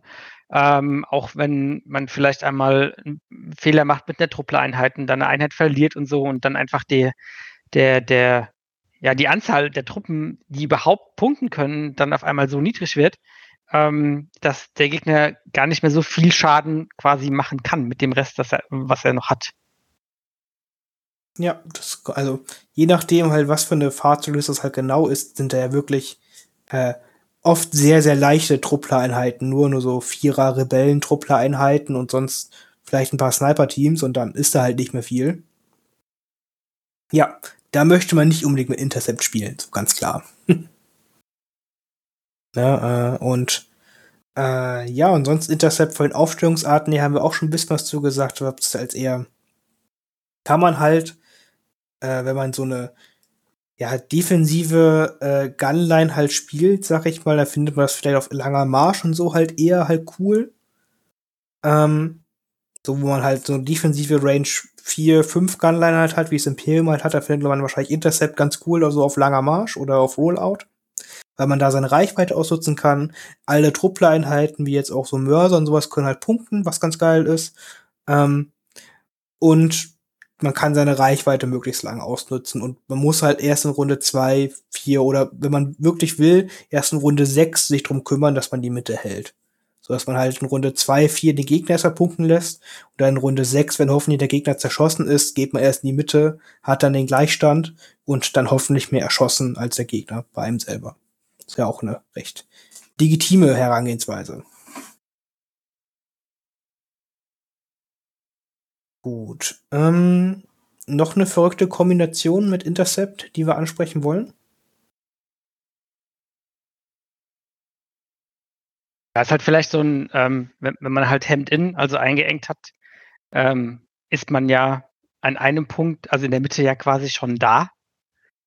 Äh, das kann natürlich dem blauen Spieler auch ähm, sehr viel Vorteile bringen, weil man sich dann in der Position schon so schön äh, in Position für den Gegner bringen kann und das einbarrikadieren kann. Das kann schon sehr gut sein. Hemd-In ist eh eine komplett verrückte Aufstellungsart, die fast jedes Objective komplett anders halt nochmal macht. so, ich weiß nicht, wie viele Hemd-In Vaporator-Spiele ihr schon gemacht habt. Äh, aber Hemd-In und Vaporator ist zum Beispiel immer richtig verrückt, weil die Vaporatoren immer überall sind. Und das ist, das ist immer das Verrückteste. Und genauso, also ja, Also Hemd-In ist eine ganz, ganz spezielle Aufstellungsart. Da könnte man noch mal genau drüber reden, was, wer eigentlich genau Hemd-In mit welchen Missionen spielen möchte. Gibt gar nicht so viele, die, glaube ich, gerne Hemd-In spielen. Kommt sehr auf den Tisch an. Und das Schlimme ist, man muss auch für Hemd in den Tisch bauen können. das ist echt schwierig. Also, das ist meine Erfahrung halt so, weil Hemd in die einzige der Aufstellungsart ist, die so komplett anders ist als die anderen. Von den Feuerwinkeln her, die man halt aufbaut. Hm, schwierig. Hm, aber gut. Äh, dann gehen wir mal fix zur nächsten Mission, Kilian. Erzähl uns doch mal was zur Schlüsselposition. Schlüsselposition. Ja, ähm, es gibt drei Objective Marker, einen äh, in ähm, dem Terrainstück der Mitte am nächsten und dann setzt jeweils ähm, äh, der blaue Spieler und der rote Spieler nochmal eins auf ein Terrainstück, was nicht in der Aufstellungszone ist und Range 1 von jedem anderen Terrainstück mit einem Token weg. Mm, ist, man, man punktet nur am Ende vom Spiel, ähm, ist aber ansonsten eben auch ähm, ein ja, artet meistens in einem Kampf um die Mitte aus, ähm, weil man eben dieses, diesen, dieses zweite Objective braucht. Es sei denn, man hat ähm, einen kleinen fahrenden Druiden, der nebenbei noch punkten kann und man muss sich um den noch kümmern. Ähm, aber ja, es, ich, ich persönlich finde, es ist sehr ähnlich ähm, wie Intercept, was wir gerade gesprochen haben. Ähm, außer dass man halt seine, ähm, seinen Plan noch ein bisschen ähm, halt eben so ausrichten muss, dass man wirklich am Ende vom Spiel da ist und dass es, es ist nicht nötig ist, unbedingt dieses ähm, Objective in ähm, Runde 1 und 2 vielleicht so zu pressern, ähm, wenn man in der schlechten Position ist, ähm, sondern ähm, man wirklich eher guckt, dass man ähm, auf, auf, auf lange Sicht auf das Objective rankommt. Ja, und es ist halt eine Mission, die von Fahrzeugen gepunktet werden kann. Ist auch ganz wichtig. Ja, stimmt. Und es ist eine Mission, die von Fahrzeugen mit großer Base und je nachdem, was für ein Gelände man halt hat, in der Mitte zum Beispiel, äh, auch ein wenig gut ausgenutzt werden kann. So klassischer Krater halt in der Mitte. Äh, da freut sich ein AAT, sag ich mal, oder ein äh, Partybus bei Key Position. Der stellt sich da einfach komplett drauf und dann gehört ihm erstmal das Gelände des Missions, ja, der wohnt da drauf. Ja, da kann ich eine lustige Geschichte von einem Turnier in Gelsenkirchen erzählen. Ja, bitte. Ich wusste, ich, ich. ich, ja, ich, ich, also du hast daneben gestanden. Du hast den Gegner, du hast dem Gegner äh, erklärt, dass das tatsächlich geht. Ich habe die ganze Zeit, ich habe gegen Separatisten gespielt, AAC, ich hatte eine Grievous äh, Step-Rider-Liste und das Spiel lief total toll. Ich habe die ganze Armee weggeschossen und dann ging es auf einmal in die letzte Runde und auf einmal guckte der Gegner mich an und sagte, ich kann doch bei der Mission mit dem Panzer auf, auf die Mitte fahren. Das war so ein Brunnen auf so einer, Buchplatte. Und auf einmal fuhr er mit dem Panzer nach vorne und stand auf dem, ähm, hat mir alle Einheiten verdrängt und ich habe ihn ein wenig entsetzt angeguckt, aber es geht ja tatsächlich. Und dann habe ich tatsächlich noch die letzte Runde irgendwie versucht, den Panzer kaputt zu schießen, was mir auch gelungen ist, aber äh, das ist, das muss man tatsächlich im Hinterkopf haben. Das ist äh, schon doof, weil dann kann man, äh, der, der, Gegner hatte links äh, die, ähm, also dieses Missionsziel hatte er, sie hatte sich eingebunkert gehabt da bin ich an den Strand gekommen und dann ist er halt mitten drauf gefahren und hat halt gesagt, ja, hast Pech gehabt. So, und das ist dann schon doof. Vor allen Dingen halt mit, mit so einer Riesenbase. Wenn es dann entweder ein, also so ein kleines, kleines äh, Ding ist, also ein, ein kleines Gebäude oder so, wo der sich einfach draufstellen kann und dann man als Gegner nicht mehr drankommt mit seinen Einheiten. Ja, ich glaube, das ist die einzige Mission, Finn, korrigiere mich, wenn ich falsch bin, wo das, wo man sich, wo das Objective Token kein in Anführungszeichen Objective Token ist, sondern wo das, wo das Terrainstück ja zum Objective wird und man sich deshalb da draufstellen kann. Ja, ist die einzige. Weil es da keinen Missionszielmarker gibt, wie jetzt bei Intercept oder Recover oder auch Geil. Also sonst gibt es ja wirklich immer einen Token, wo man halt sich nicht draufstellen darf. Und ja, Bei Breakthrough ist es vielleicht auch ein bisschen so, man da die Aufstellungsruhe natürlich auch zustellen kann, wie ich schon gesagt habe. Aber Key Positions ist da sehr, sehr speziell. Hm. Ja, es ist halt schwierig. Es ähm, muss, also, ich finde, es ist auch nicht schlecht, dass es so eine Mission gibt, die halt wirklich auch Fahrzeuge in der sich wirklich bevorteilen. Man muss es auf, als Gegner halt nur auf dem Schirm haben, ne? Das heißt, äh, da ist halt immer ganz wichtig, ich gucke mir die Mitte an, ne, bevor ich jetzt hier die Karten mache. Und dann sehe ich, oh Gott, hier ist so ein Krater in der Mitte. Ich spiele gegen eine Fahrzeugliste. Ich glaube, ich möchte keine Key Position spielen. Oder ich habe R2D2 dabei und mir ist es egal, weil ich R2D2 dabei habe. Aber ja. Da ganz wichtig, Key Positions ist halt so eine Mission, die gibt halt, wie wir gesagt haben, nur drei Missionszielpunkte. Und da ist so ein extra Missionszielpunkt, äh, wie jetzt über äh, Secret Mission bei R2D2 natürlich noch mal viel mehr wert, als jetzt dieser extra Punkt bei jetzt vielleicht Intercept wert ist.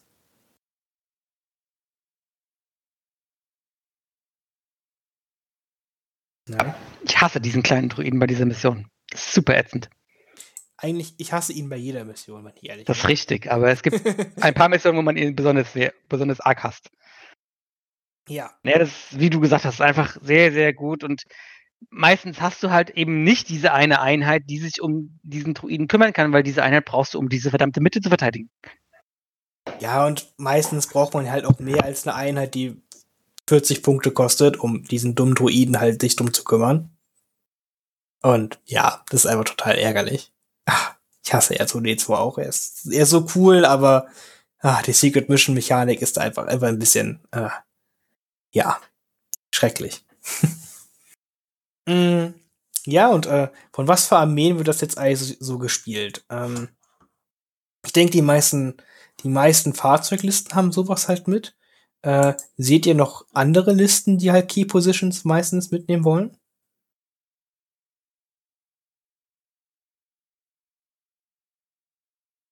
Ruhig Fabian oder so? Ja, ich überlege gerade. Also, also ich würde sie, glaube ich, echt nur mitnehmen, wenn ich ein Fahrzeug. Also ich finde halt Bounty dann auch manchmal natürlich ganz nett, wenn ich jetzt so eine Boba-Liste spiele. Ähm, dann ist das auch okay.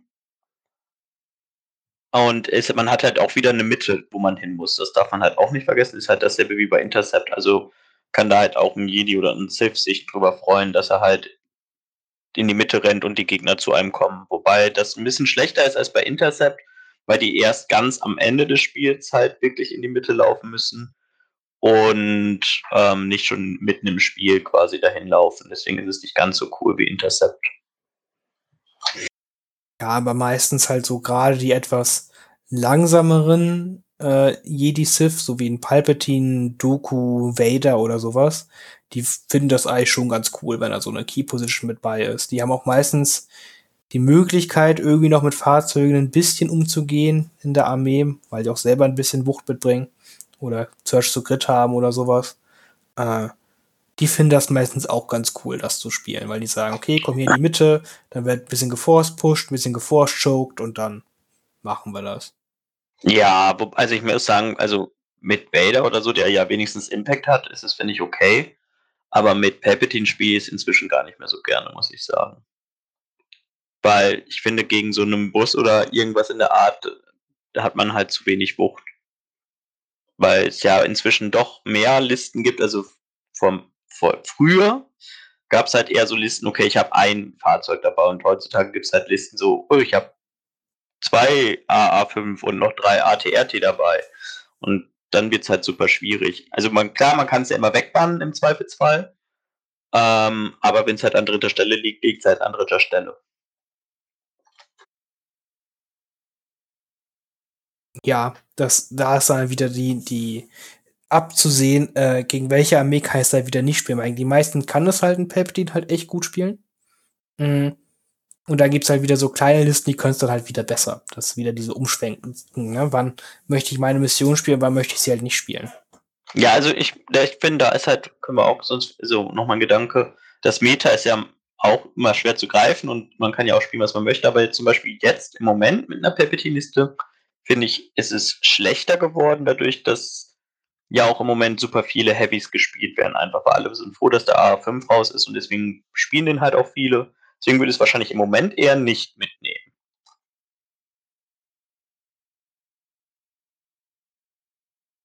Ja, was würdest du denn bei Palpatines of the Side mitnehmen?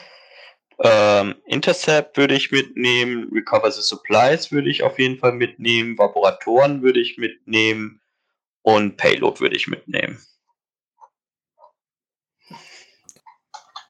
Also, das ist halt wieder interessant, weil Recover, klar, äh, kann Palpatine Liste halt auch spielen. Aber gibt halt auch wieder Listen, die es halt echt besser können, ne? Ja, ja, klar. Aber es ist nicht so eine, also ich habe dann bei, ja, da habe ich halt das Gefühl, ich kann wenigstens dagegen spielen und wenn ich Pech habe bei Key Position, kann ich halt nicht dagegen spielen. Mhm, interessant. Ja gut, so kann man. Ist, ist auf jeden Fall eine gute Herangehensweise. Ne? Mit Recover, mit auf Fäden ziehen und sowas kann man ja echt viel machen. Mhm.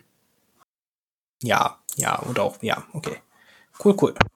Ähm, das war Schlüsselposition. Noch eine verrückte Kombination mit, ich denke, dies bei den Aufstellungsarten, klar, Hemd-In haben wir halt wieder, weil da ist die Key Positions quasi wieder genau in deiner Aufstellungszone mit drin. Das ist halt ganz interessant. Hm, ich denke, das heißt, wenn man Hemd-In halt mit drin hat, dann nimmt man oft auch Key Positions halt mit, einfach weil man da einen sehr großen Vorteil halt direkt halt hat. Hm. Haben wir sonst noch eine Kombination, die man da ansprechen könnte? Ich glaube nicht unbedingt. Ja, Hemd-In ist halt echt verrückt. Also Hemd-In und Key Positions ist auch sehr, sehr verrückt, muss ich sagen. Hey, ich habe zwei Objectives. Das ist wie das alte Key Positions ungefähr.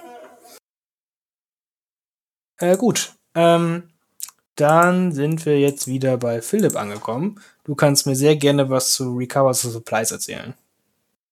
Ja, meine absolute Hassmission. Ähm, Was? Ja, ja ich, ich kann Wirklich? nicht Das ist meine Lieblingsmission. Nee, hab meine, ich- meine mittlerweile auch. Da habe ich. Komisch, ein Moll-Spieler sagt, das ist seine Lieblingsmission. Das ist total verrückt. Verrückt. Also da klar mit Maul auf jeden Fall, aber ich hatte das, also das früher war das immer so, äh, gerade wenn ich viel gegen Rebellen gespielt habe, da habe ich Kotzen gekriegt. Also wirklich Kotzen. Also weil, weil dann teilweise alles, alles hinter dieser einen, an dieser einen Einheit, die diese Kiste sich unter den Nagel gerissen hat, hinterher. Also jetzt erstmal zur Mission.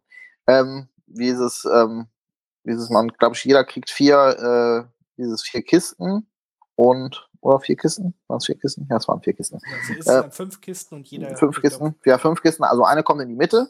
Um diese Kiste geht es vor allen Dingen.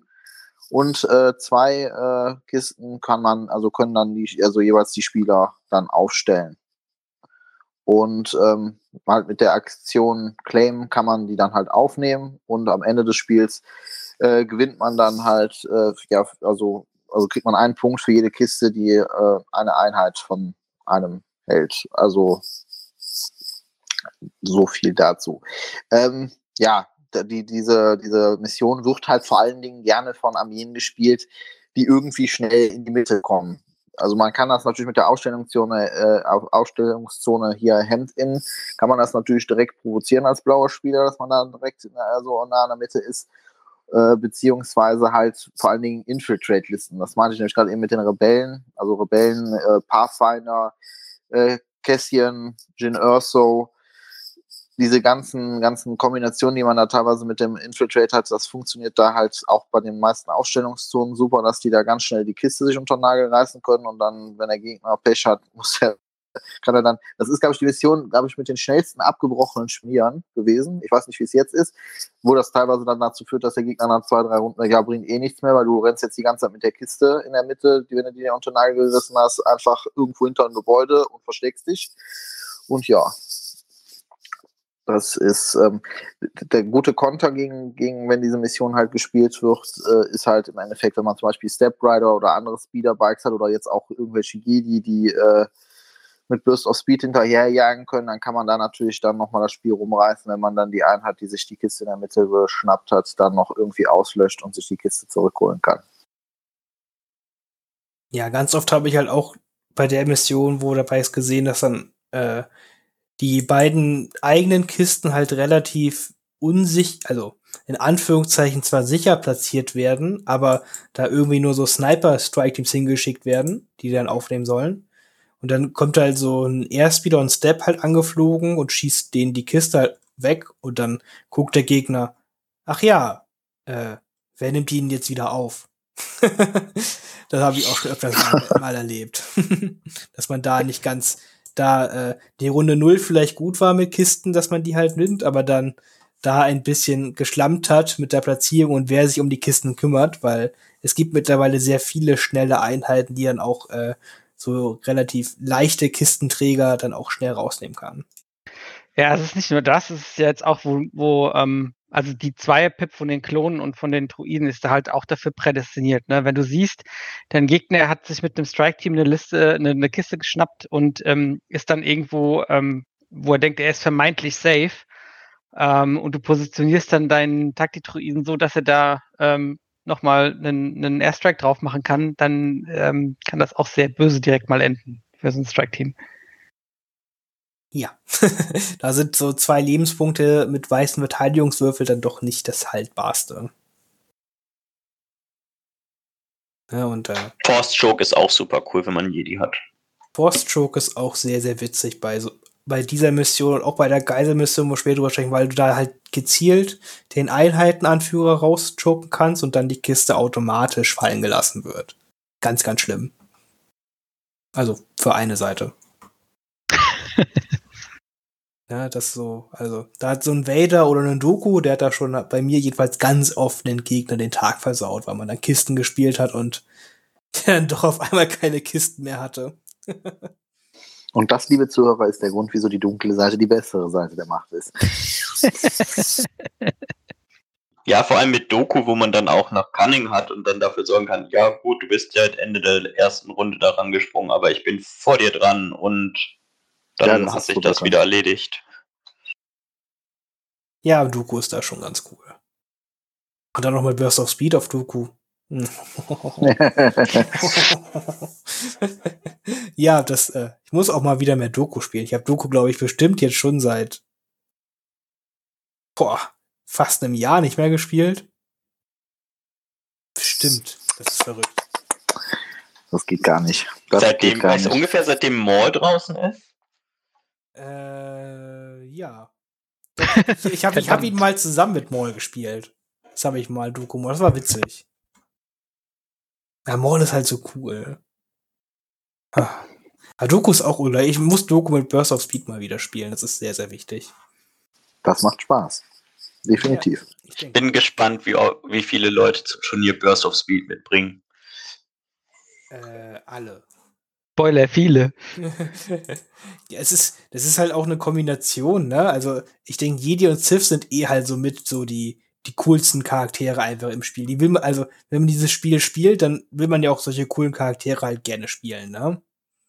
Ja, also ich kenne ich, ich kenn ja so ein bisschen den Turnierorganisator und ähm, dadurch, dass wir jetzt ja bald auch noch Druiden-Spoiler kriegen, habe ich ja schon gedacht, naja, dann so eine Maklergarde zu drucken, wenn man die Karte kennt, das wäre ja auch kein Problem, ja.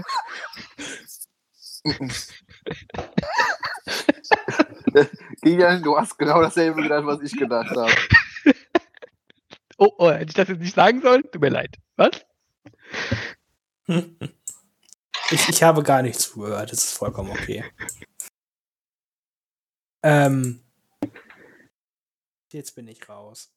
Okay, ich sag noch was kurz zur Mission, was, ja, ich, äh, was mir nur eingefallen ist.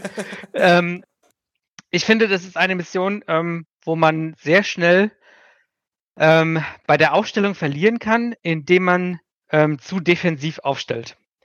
Ähm, weil ähm, was, was Philipp auch gesagt hat, wenn, wenn man irgendwie infiltrieren hat oder wenn, also wenn der Gegner infiltrieren hat oder ähm, Einheiten, die schnell sind, dann muss man eben dieses, äh, dieses Risiko eingehen, aggressiv aufzustellen und auch in der ersten Runde aggressiv dieses Missionsziel ähm, äh, äh, ja, zu contesten, also ähm, versuchen einzunehmen.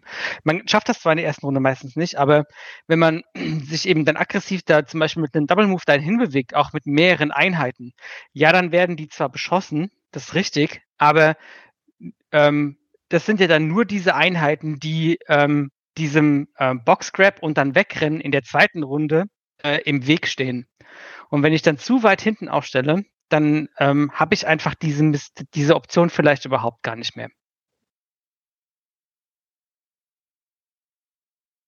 Und man muss auch immer noch denken, so ist jetzt wie auch, es gibt ja wieder auch hier äh, relativ wenig Punkte in der Mission, oder man hat meistens eine relativ gleiche Punktzahl an Missionspunkten. Und wenn da halt ein Bounty oder eine Secret Mission halt mit ins Spiel kommt, dann äh, äh, ist es halt oft so, hey, klar, du hast jetzt die Mittelbox, die erkämpft, voll gut. Hast dabei zwei Einheiten verloren. Ich habe jetzt mein Bounty oder meine Secret Mission gepunktet und dann habe ich mehr Killpoints. Kann auch Ja. sehr schnell passieren. Habe ich auch schon öfters erlebt. Standby ist halt bei der Mission eigentlich auch ganz wichtig, finde ich. Gerade so, wenn man vielleicht dann doch mal überlegt, mal Overwatch oder so auf eine Einheit draufzupacken. Oder früher bei das die dunkle Zeit, als es diese Standby-Mechanik bei den Klonen gab. Ja, gut, Ja. Über, die, über die wollen wir ja gar nicht mehr reden. Das war eine ganz graue. Das ist wie, wie mit finsteres Mittelalter, würde ich fast sagen. das hat ja einfach generell äh, die Spielfreude ein bisschen getrübt.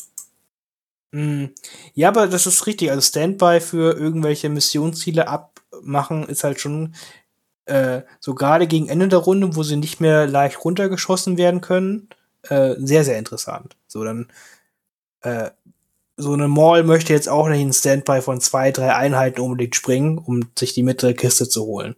Doof gesagt.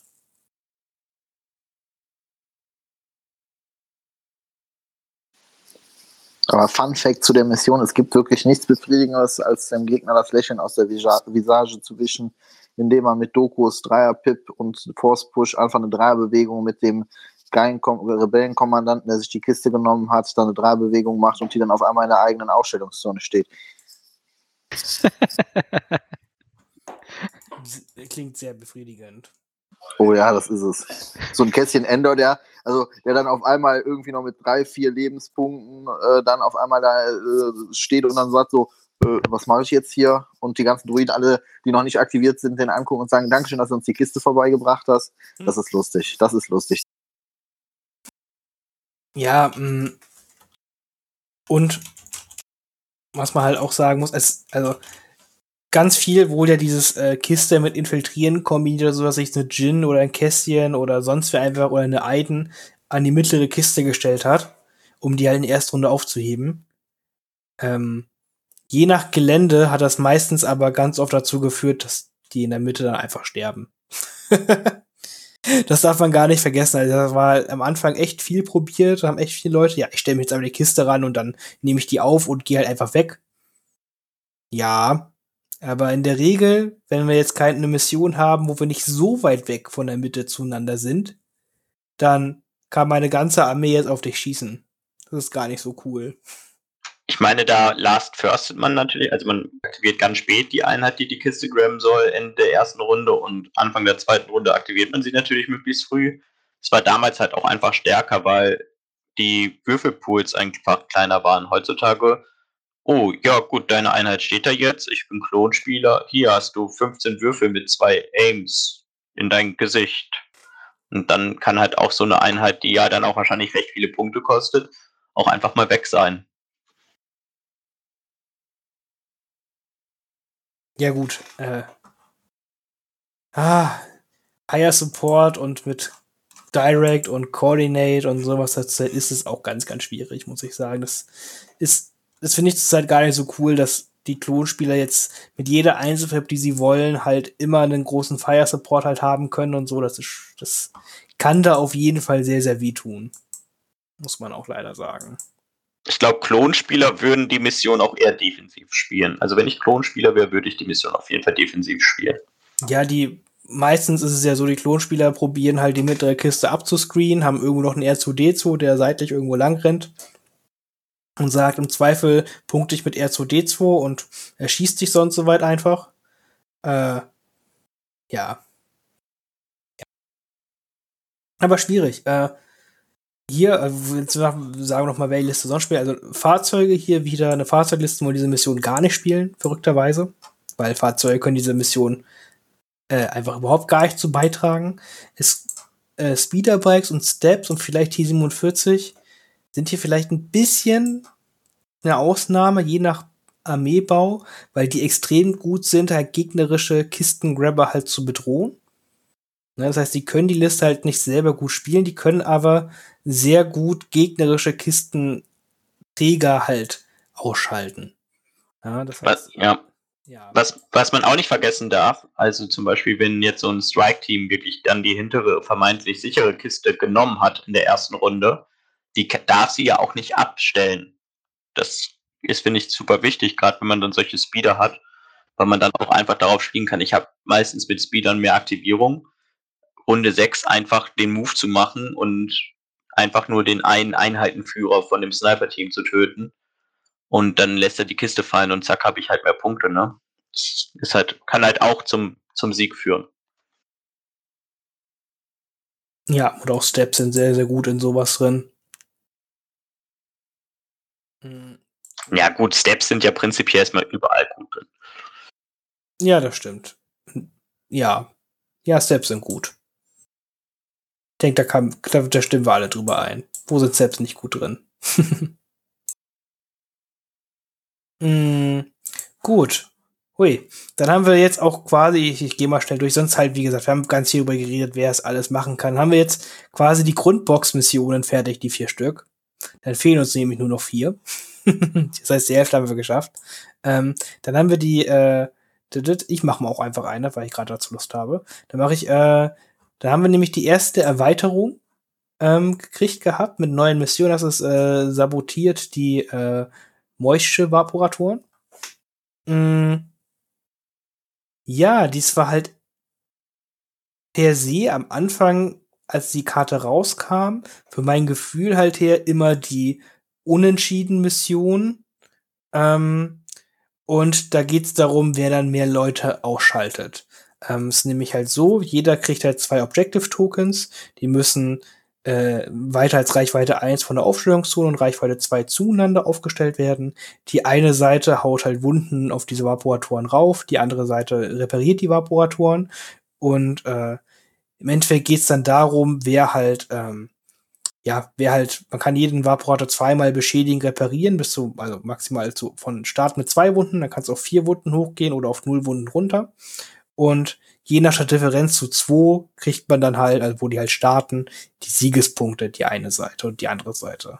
Das lief meistens darauf hinaus, dass jede Seite hat halt seine Vaporatoren repariert bzw. sabotiert und dann wurde geguckt, wer mehr Einheiten ähm, umgebracht hat, sage ich mal ganz, ganz banal gesagt. Mm, das hat sich mittlerweile, finde ich, ein bisschen doll geändert weil es einfach so viele, viele Einheiten gibt und auch so viel, viel, viel mehr Aufstellungsarten, ähm, wo man die gegnerischen Vaporatoren doch sehr, sehr gut bedrohen kann. Ne, seien es halt irgendwelche Mandalorianer, die so schnell sind, dass der an den Vaporator ran kann, oder ähm, irgendwelche Wookies, die aus Transportern rausspringen und dann den Gegner vom Vaporator halt äh, wegdrängen können, in Nahkampf gehen können, selber dranstellen können. Oder Jedis und Sith, die mit Burst of Speed über die halbe Platte laufen können und auf einmal auch beim Vaporator halt dran sind. Hm.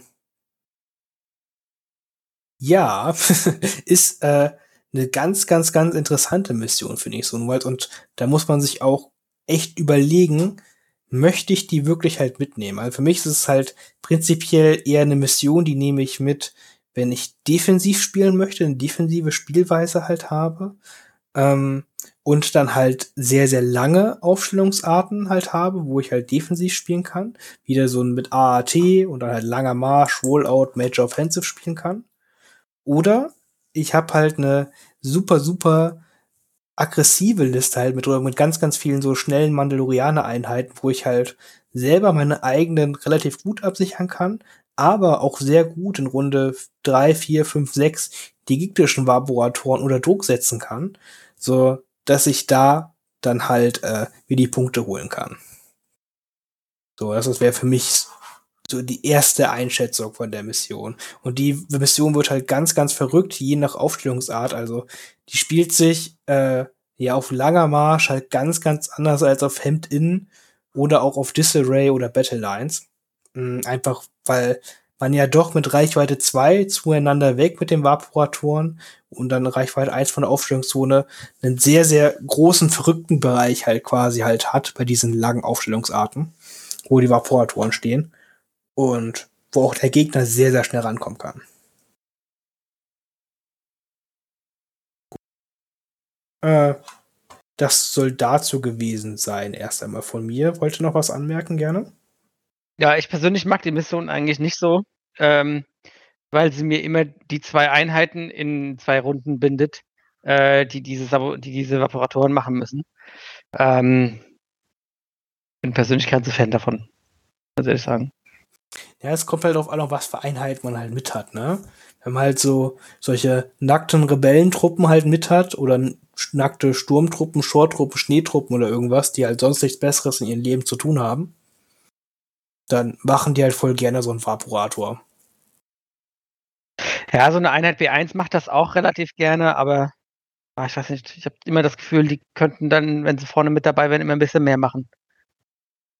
Du, du erwartest wahrscheinlich einfach zu viel von deinen B1-Druiden. Hey, die sind auch super gut für den Nahkampf und Leute irgendwo festzubinden. Aber die sind auch verdammt gut da drin, irgendwelche Vaporatoren zu reparieren. ja, wenn sie das machen müssen, ja. Das stimmt schon. Schlecht sind sie da drin nicht. Yoda, Yoda mit Einserpip ist auch lustig. Mit seinem Einserpip. Das ist ziemlich witzig, wenn der mal an den gegnerischen Vaporator dran steht und dann den zweimal tappt und dann guck, stehst du da so, äh. Das habe ich gegen Daniel gemacht, das war ziemlich lustig. also, in Anführungszeichen. Denkst du, äh, ja gut, dann gewinne ich das Spiel jetzt nicht mehr. das ist halt echt halt krass, weil du auch echt du musst der Aktion halt opfern für dieses, für, für dieses Reparieren. Ne? Das heißt, du musst erst an diesen Vaporator halt dich ranbewegen können und dann musst du noch eine Aktion übrig haben, um äh, da die eine Wunde raufzulegen.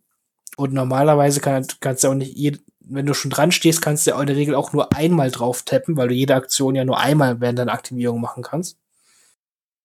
Hm. Deswegen ist da halt so ein zweimal Tappen halt schon ganz schön krass. So was so ein Yoda halt machen kann. Ja, oder halt, wenn man Guidance benutzt, ne? Weil es ja nur ja. keine Angriffsaktion. Das ist halt echt ja. lustig, wenn man das dann so macht, weil damit rechnet der Gegner nicht. ja, Yoda ist eh so ein Yoda kann eh alles. Ich bin so ein Fan von Yoda, das ist unglaublich. Verrückt. Ja, Verrückt. Ja, also. Ah, der Fabian durfte es ja schon an eigenen Leib erspüren, wie, wie cool Yoda sein kann. Yeah, super cool. AA5, super cool. Alles macht super viel Spaß. Die ganzen neuen Einheiten sind so toll. ich weiß nicht, man merkt, glaube ich, nicht, welche Fraktion Fabian spielt. Die beste. Ja. Aber du hast Dubex, also sehr ruhig. genau, ich habe Dubex und andere sehr effektive Einheiten wie das E-Web und den Panzer. Also ich finde Dubex cool. Spielt doch Ich wollte gerade schon sagen, als ihr gesagt habt, dass Fabian die beste Fraktion spielt. Ich habe schon gedacht, er wird Separatisten spielen. Ja, äh, Fabian spielt auch schon immer Separatisten. Ich habe sie, ich glaube, acht Spiele. Und damit ist das meine zweitmeistgespielteste Fraktion. Das ist Aber das, Argument. Das, das ist gut. Tut das jetzt ja gut. nichts groß zur Sache. Also, äh, Mission wollten wir ja besprechen und nicht, welche, welche Fraktion die beste ist. Äh, ja, genau, sagt also, äh, Vaporatoren waren wir noch dabei. Ja, ähm, ja, also ich finde Vaporatoren meistens so okay. Also ich, ich finde, es gibt wenig, ja, so Armeen, die sie überhaupt nicht spielen wollen. Also wieder Fahrzeuge sind natürlich irgendwie wieder ein bisschen, bisschen schlechter da drin, weil sie einfach nicht mit der Mission interagieren können. Ähm, ja, ich finde halt manchmal, da habe ich halt öfters schon gehabt, dass die Reichweite, so Reichweite 4, Reichweite 5 Beschuss, dann natürlich super wichtig auch äh, drin sein kann, weil man halt, wenn es ein Unentschieden ist, einfach manchmal auch hoffen muss oder versuchen muss, mehr zu töten dann einfach. Und wenn man dann natürlich eh alle beide Seiten sehr, sich sehr einbunkern, dann hat man natürlich mit der hohen Reichweite schon einen Vorteil. Ja, so ist es halt ganz klassisch ja auch immer gewesen, ne? Äh, sag ich mal, bevor halt die ganzen verrückten Aufstellungsarten halt mit dazu kamen, da war Vaporator echt immer eine sehr defensive Mission und da hat man langsam und in Ruhe gespielt und dann konnte man darüber die Mission gewinnen, sag ich mal. Mhm, gut, wenn wir auch ein bisschen vorankommen, wollen wir noch was zu Vaporatoren sagen oder wollen wir jetzt zu den Vital Asset Missionen rübergehen, die ja doch viel geändert haben? Gut, dann gehen wir zur.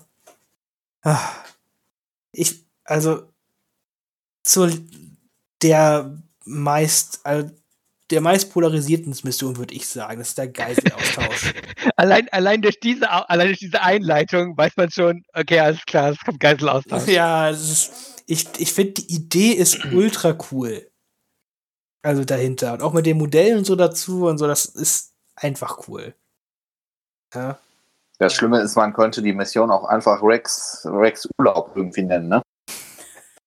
Gut, äh, nicht nur, ja, Rex ist darin auch sehr, sehr dumm, äh, aber auch andere Sa Leute können es ja sehr gut spielen. Äh, Philipp, ich glaube, du bist wieder dran. Erklär doch mal die Mission.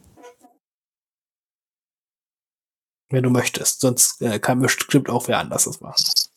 Achso, nee, kann ich natürlich gerne machen. Ähm, man stellt halt äh, dieses, also der blaue Spieler fängt an damit, er sucht sich eine Core-Einheit äh, von sich aus und ähm, stellt die dann glaube ich, von der Mitte aus eine Einserbewegung in seine Richtung auf. Oder nee, andersrum, ne? Äh, der, der gegnerische Spieler macht das. Oder? Genau. Ich habe die Mission jetzt gerade nicht vor mir.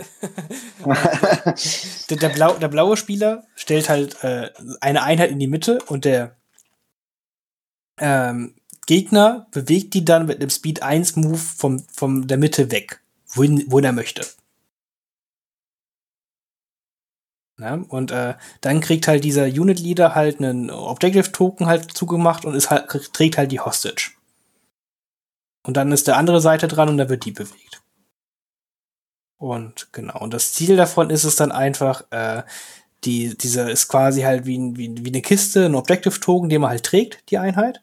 Und man probiert den halt am Ende des Spiels geclaimed zu haben dann kriegt man ein Siegespunkt und wenn man den dann noch in seiner eigenen Aufstellungszone geclaimt hat, kriegt man halt noch ein Siegespunkt extra, also zwei Siegespunkte.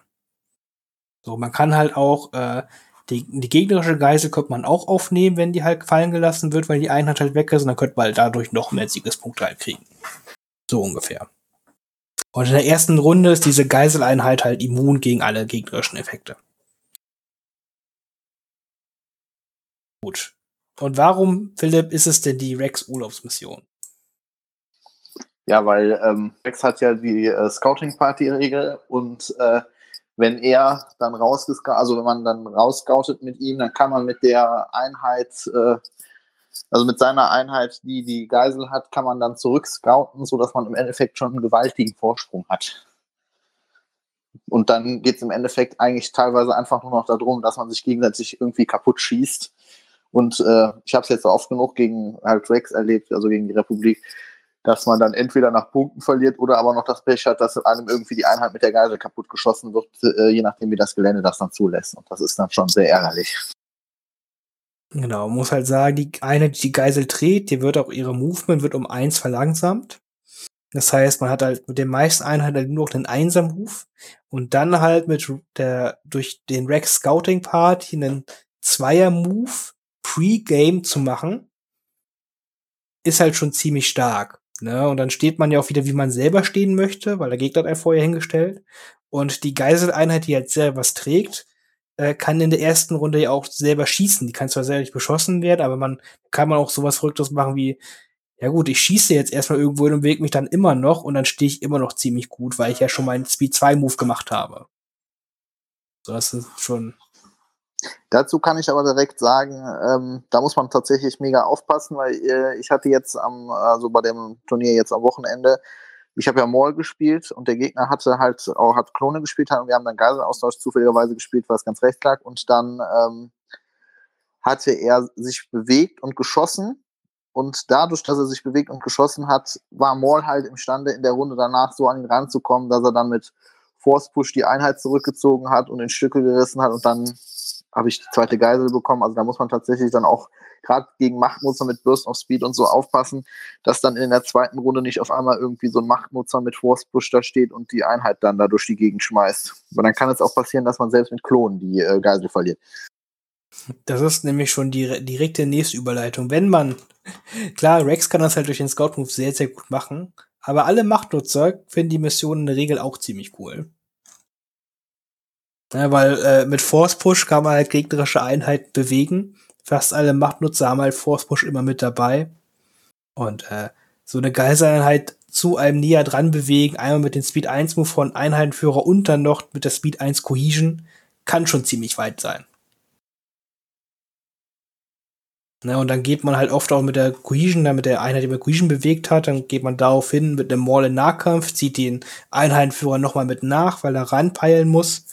Ja, das ist schon nicht nett. So ungefähr. Hm, und dann gibt's auch noch den Forced Choke, wie wir auch schon vorhin gesagt haben. Da kann man auch einfach halt gezielt den Einheitenführer choken. Dann wird die Geisel auch fallen gelassen. Ach, die gute, die böse Seite der Macht ist einfach da schon ganz schön, ganz schön cool. Ja, ich, also ich finde es halt im Allgemeinen eine sehr, sehr coole Mission, aber ich finde es sehr schade, dass es ähm, äh, die, die, diese Klon, also diese Rex-Sache so, so kaputt macht. Ähm, weil im Moment sieht man halt sehr viel Rex gegen Klone. Und ähm, wenn das jetzt so passiert, wie, wie Philipp das gesagt hat, dass du es mitnimmst, weil du denkst, ah ja, okay, alles klar, ich hab Bock darauf, das zu spielen und hab vielleicht einen Jedi dabei, der das ganz gut kann. Äh, und dann liegt's halt rechts gegen eine, ähm, gegen eine Klonliste, dann hast du es schon echt schwer. Das ist eine Situation, wo, wo du eigentlich drin, ähm, drin sein möchtest. Ähm, und das ist auch, finde ich, eine Mission, die so einfach fixbar wäre, ja. Ähm, was man, was man jetzt leider mit dem letzten Update so ein bisschen nicht genutzt hat, die, die Möglichkeit, finde ich. Ja, es, also ich finde es primär nicht schlimm, dass halt ein Charakter halt sehr, sehr gut in solchen Missionen halt ist. Es ist halt in dem Fall halt blöd, dass halt Rex der Nummer eins Held ist bei den Klonen, die man halt eh immer mitnimmt. das ist da halt ein bisschen ungünstig, sage ich mal einfach. Ja, genau. Wenn es jetzt irgendwie diese Scouting-Party auf dem Anakin wäre, doof gesagt, würde sich wahrscheinlich keiner beschweren.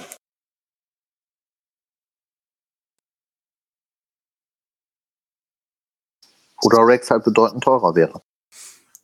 Meinst du für 90 Punkte ist das nicht eine faire Nummer oder was? Ja, das ist total, also wenn ich dann mal hier mit den Separatisten und Cat Bane oder sowas teilweise mit 125 Punkten, ich finde das voll, also der Rex, das ist ja auch ein ganz schwacher, der kommt direkt aus dem Latschen, ne? Und die Kommandokarten, das sind ja die schlechtesten im Spiel. okay, lass uns mal zur nächsten Mission gehen, ansonsten artet das hier aus. ja, äh, ja, ja. Äh, noch gesagt, ich glaube, äh, aufstellungsmäßig macht es schon ein bisschen Unterschied, was man mitteilt hat, weil ähm, glaube, bei langer Marsch schafft es der Rex zum Beispiel nicht, die Einheit bewegen zu können. Mit seinem Scout-Move. Vielleicht ganz interessant. Sollte man das in der Kombination mit haben. Na, habe ich, ich glaube, ich habe es richtig im Kopf. Das kann gut sein, ja. Ja, äh, da halt auch interessant. Äh, sonst äh, spielt sich Geiselaustausch aber sehr ähnlich bei den meisten Missionen. Hemd in ist wieder auch sehr, sehr interessant, weil da ist die eigene blaue Geisel halt auch wieder direkt quasi wieder in der Aufstellungszone. Also Hemd in und Geiselaustausch sollte man auch nicht, also als roter Spieler auch nicht so gerne spielen wollen. Hm. Ja. Gehen wir zur nächsten Mission, haben wir, haben wir ja gesagt. Ähm, äh, da haben wir auch eine umstrittene Mission, aber auch eine, die eigentlich ganz cool ist. Das ist der Bombing Run. Hm. Ja, äh, Fabian, was macht man denn da Schönes? Ja, also da gibt es in dieser Box für jede Seite so drei wunderschöne Bomben. Ähm, und die werden dann, nachdem alle Einheiten aufgestellt sind, ähm, kann man die an Einheiten dran haften. Also die haben die dann quasi schon genommen, so wie Boxen oder sonst irgendwas. Andere Objective Token sind die dann an Einheiten dran. Und ähm, die Einheiten kriegen dann quasi die Aktion Claim, also dass sie die auch wieder aufheben können und auch, dass man sie fallen lassen kann. So nicht wie bei Recover to Supplies. Die Bomben kann man halt fallen lassen. Man nämlich auch. Und zwar ist das Ziel, diese Bomben in die gegnerische Aufstellungszone und bis zu Reichweite 1 davon auch entfernt abzuwerfen. Und diese Bomben, die dann abgeworfen wurden und nicht wieder aufgehoben wurden bis Ende der Runde, die explodieren dann und haben dann auch ein Waffenprofil, und zwar Reichweite 1, drei rote Würfel, Blast, Suppressive, Crit Convert. Ähm, ja, also wie gesagt, es gibt dann, jeder Spieler hat dann drei von diesen Bomben, das heißt, es gibt insgesamt sechs Bomben im Spiel, das heißt, maximal können dann sechs Punkte geholt werden. Äh, gut da drin sind schnelle Einheiten, Mandos, Step Rider, Speederbikes, ähm, T47 freuen sich auch über diese Mission. Ähm, genau, das ist so, so das Erste, was einem dabei auffällt. Viele Aktivierungen sind auch manchmal hilfreich, da man, wenn man den Gegner äh, aus, also mehr Aktivierungen hat als der Gegner, ähm, ist es schwieriger, die Bomben abzuwerfen, weil man ja dann immer noch mit Einheiten diese Bombe wieder aufheben könnte. Und wenn man sie dann aufgehoben hat, hat man natürlich Gelegenheit, auch noch mehr Siegpunkte zu machen. Ähm, ja, die Aufstellungszone ist dann natürlich auch wichtig. Äh, die Mission spielt sich natürlich äh, bei so länglichen oder breiten Aufstellungszonen wie Battle Lines natürlich ganz anders als bei äh, dem langen Marsch, wo man wahrscheinlich besser dagegen verteidigen kann. Ich glaube, gerade bei Battle Lines zum Beispiel hat man eher wenig Chance zu verhindern, dass gepunktet wird.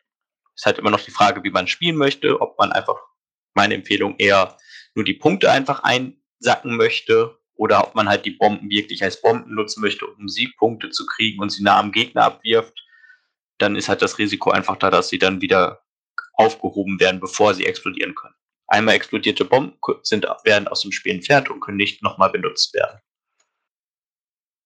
so die kurze Zusammenfassung, wenn es jetzt jemanden, der das Spiel nicht kennt oder das Spiel, die noch nicht gespielt hat, erklären müsste. Ja, es, mh, mm, es hat teilweise halt einen ähnlichen Feels Bad Moment, als wenn man gegen Rex Geiseln spielt, wenn halt so eine starre Gunline gegen, sag ich mal, Steps Bobbing Run spielt. Das ist meistens auch irgendwie gar nicht so cool, weil die Steps gerade so mit 13 Aktivierungen können mit drei Moves bei vielen Aufstellungsarten einfach in den Gegner reinfahren, die Bombe abschmeißen und dann explodiert die da, die selber dodgen die Treffer und aktivieren dann zuerst in der nächsten Runde und der Gegner kriegt auch mal extra Schaden. So, das kann schon auch sehr, sehr frustrierend sein, weil dann auch die langsamen Gun-Lines dann oft schwierig haben, dann auch wirklich alle Bomben bis Runde 4, 5, gerade wenn das Spiel nicht sechs Runden geht, äh, rechtzeitig noch abwerfen zu können. Das war halt oft öfters meine Erfahrung, sage ich mal. Ja, man will die Mission halt nicht spielen, wenn man selbst nur normale Trooper-Einheiten hat, die nur Speed 2 haben. Und dann ist das, glaube ich, echt nicht so witzig. Weil man dann auch so berechenbar ist, wo man hinläuft und wo die Bombe ähm, abgeschmissen wird. Also da sind solche schnellen Einheiten schon deutlich im Vorteil. Erst recht, wenn sie so am Anfang so eine freie Bewegungsaktion noch haben. Ja, okay. Hast du die Mission 4 gespielt bei deinen Steps? Äh, ja. also, wenn du Steps hast und die Mission spielst, ist es schon echt super. Ähm, das ist auch, das ist auch so mit die, äh, die Mission, ähm, wovor ich äh, gerade so bei, bei so T47-Listen am meisten ähm, äh, Bammel davor hätte, ähm, was mich auch dazu bringt, so, ähm, also tendenziell eher hohe Bits zu machen, mh, mm, weil das einfach, äh, du kannst super schwer mit der Mission interagieren, wenn du, wenn du diese schnelle Einheit nicht hast. Ähm, äh, ja, das ist, ist einfach sehr schwierig. Aber wenn du die schnelle Einheit hast, ist es natürlich für dich super toll zu spielen. Ja? Das ist äh, auch ganz klar ich habe es auch schon öfters erlebt, wenn man ganz viele Einheiten mit Infiltrieren und Scout halt hat, äh, dass man auf einmal halt aus der Aufstellungszone halt rausscoutet und dann so merkt, äh, jetzt kann ich ja gar keinen Einheiten mehr die Bombe geben. Das ist ja irgendwie doof. ja, das, das hatte ich letztens auch. Ich hatte ein Spiel gegen einen Kumpel und da haben wir Advanced Position gespielt und er hat alles gescoutet und danach hat er gemerkt, oh, geht nicht. Das ist ja doof. Wie habt ihr es denn gespielt? Ähm, wir haben dann gesagt, ja komm, dann ähm, verteile sie jetzt, weil er es nicht wusste, weil ansonsten wäre es ja ein dummes Spiel gewesen. Ähm, das war halt auch nur so ein Fun-Spiel, ja. Ähm, aber ja, das ist halt, wenn dir das, wenn dir das auf einem richtigen Turnier passiert, ist das ähm, ist in der doofen Situation. Sowohl der, der es gemacht hat, als auch dein Gegner. Ja, weil äh, Rules as written, ganz doof gesagt, stellst du dann, kann er dann nicht mal eine Bombe platzieren. Genau, er hat einfach kein Objective Token. Ja, das ist dann irgendwie doch schon ganz schön kacke. so, ich wüsste auch, also, als, ja, also, das ist halt auch schwierig, dann irgendwie was anderes zu machen, ne? Man könnte halt überlegen, ja gut, dann kann er den halt irgendwo in seine Aufstellungszone platzieren und muss mit wem halt hinrennen, um zu claimen. Aber es wäre halt nicht so, wie es in den Regeln halt steht, ne? Hm. Schwierig. Das geht halt, das geht halt nicht. Du kannst halt dann nicht die, äh, also wir haben dann auch darüber gerätselt, okay, wenn du das nicht, also wenn, ähm, wenn du halt die, die Condition komplett nicht erfüllen kannst, ja, ob du dann äh, das auch vielleicht in die Aufstellungszone reinstellen kannst und so. Und dann habe ich gesagt, nee, normalerweise geht es nicht, aber verteilt ist ja vollkommen egal, ja. Für ein Spiel, was ich so mache, da will ich ja, das ist ja dann, da will ich ja Spaß haben. Was soll das? Ja, aber ich, ich, ich würde halt auch auf dem Turnier meinen Gegner, wenn man halt so das so gerade halt spielt und spät, also äh, ja, also wenn man dann halt kommt mit der Regel, ja, jetzt hast du nichts in der Aufstellungszone oder nur zwei Einheiten in der Aufstellungszone stehen, dann kannst du die dritte Bombe jetzt ja nicht mehr verteilen. Äh, ruhig vorher mal darauf hinweisen, dass er daran denken soll, weil sonst ist das echt. Dann startet man das Spiel nicht sehr angenehm. Ja, das stimmt. Da gebe ich dir recht. So, weil äh, das, das kann man leicht vergessen, gerade wenn man irgendwie Advanced Position oder sowas spielt und man da gar nicht so dran denkt. So unbedingt mal, ja, ich habe jetzt einen Scout-Move, voll cool, will ich jetzt ja nutzen. Hm. Sollte man auf jeden Fall beide Seiten auf dem Schirm haben, damit das ein schönes Spiel halt noch wird. Hm. Gut, und wie Fabian gesagt hat, unterscheidet sich es halt sehr, ob man jetzt solche kurzen Sachen hat, wie jetzt Hemd-In, Battle Lines oder Disarray oder halt langer Marsch. Ähm, Prinzipiell sind aber, egal bei welcher Aufstellungszone man halt halt hat, immer die schnellen Einheiten im Vorteil natürlich zu den langsamen halt. Ne? Mhm. Ja, und dann muss man halt echt gucken, diesen Grad halt so, äh, möchte ich die Bombe, muss ich die Bombe wirklich in meinen Gegner reinschmeißen, um zusätzlich noch Schaden zu machen? Oder reicht es mir, dass ich einfach den Siegespunkt mir halt hole und äh, ja, im Zweifel auf den Schaden verzichtle, einfach um sicher die Siegespunkte zu scoren und meinen Gegner einfach daran hindere, seine alle zu äh, erfüllen zu können. Ja, jetzt finde ich auch so eine Mission, wo man ähm, extrem darauf achten sollte, ähm, in welcher Reihenfolge man seine Einheiten ähm, aktiviert oder ähm, wenn man jetzt kein Druide ist und gute Aktivierungskontrolle hat, welchen ähm, Einheiten man in welcher Runde einen Befehl gibt. Ähm, weil äh, kann ja, wenn, wenn der Gegner die Bombe gelegt hat, kann ich die ja theoretisch wieder aufnehmen, wenn ich rankomme. Ja? Aber dazu muss ich eben auch rankommen. Ähm, und äh, da kann ich es meinem Gegner halt einfach machen, wenn ich eine Einheit zu früh aktiviere ähm, und dann äh, diese Bombe eben nicht mehr bedrohen kann ähm, und somit auch keine Chance mehr habe, an diese Bombe da dran zu kommen. Ja, und auch da gibt es jetzt zur Zeit wieder so extra Sachen, was man auf dem Schirm mit so Yoda ist auch wieder ganz witzig, der extra Moves machen kann und dann kann man doch auf einmal mit einer Einheit eine Bombe aufheben und sowas. gibt es jetzt wieder ein paar neue Tricks. Aber auch eine interessante Mission, aber auch eine, die äh, ist auch eine der Missionen, wie Kian gesagt hat, wegen deren man einen hohen Bit auf, auf äh, Detonieren sehen kann. Also entweder bittet man, um halt ganz klar diese Mission nicht spielen zu müssen, ne, oder um sie halt einer seiner Missionen in sein Deck zu haben. So ist da ein bisschen die Erfahrung. Gut. Ja, ganz genau das. So, ich, noch was zu Bombing Run? Nee, gut. Ja, dann haben wir noch eine, da gehen wir gleich zur nächsten. So, als letzte Mission äh, darf der gute Kilian uns nochmal den Sprengstofftransport vorstellen. Äh, ich glaube, das ist immerhin die am wenigsten polarisierende Mission aus der Vital Assets Box. Okay, ich sag ja mal nichts zu. also, du die ähm, polarisierend? Äh, ja, ich, ähm, äh, reden wir gleich drüber. Ähm, also du, ähm, jeder ähm, bekommt einen äh, Bombenwagen, der auf einer ähm, Emplacement Trooper Base steht, also ähm, Basegröße von ähm, einem Mortar oder einem ähm, Rebellen ähm, Standgeschütz oder im Step ähm, und ähm, ein äh, Objective Token und man markiert ein Geländestück, ähm, was außerhalb der Aufstellungszone sein muss. Und hat dann die Aufgabe, diesen Bombenwagen eben ähm, möglichst nah an dieses Geländestück äh, ranzubringen. Dann gibt es am Ende ähm, gibt's einen Siegpunkt, wenn man Reichweite 2 ist, zwei, wenn man Reichweite 1 ist und drei, wenn man eben mit dem Bombenwagen dran ist. Ähm, um den Bombenwagen zu bewegen, ähm, braucht man mehr von seinen Einheitenführer an dem Bombenwagen als gegnerische Einheitenführer. Genau, das ist so grob die Mission. Ähm, warum ich die nicht so toll finde, ist, weil das finde ich eine Mission ist, die extrem abhängig ist vom Tisch.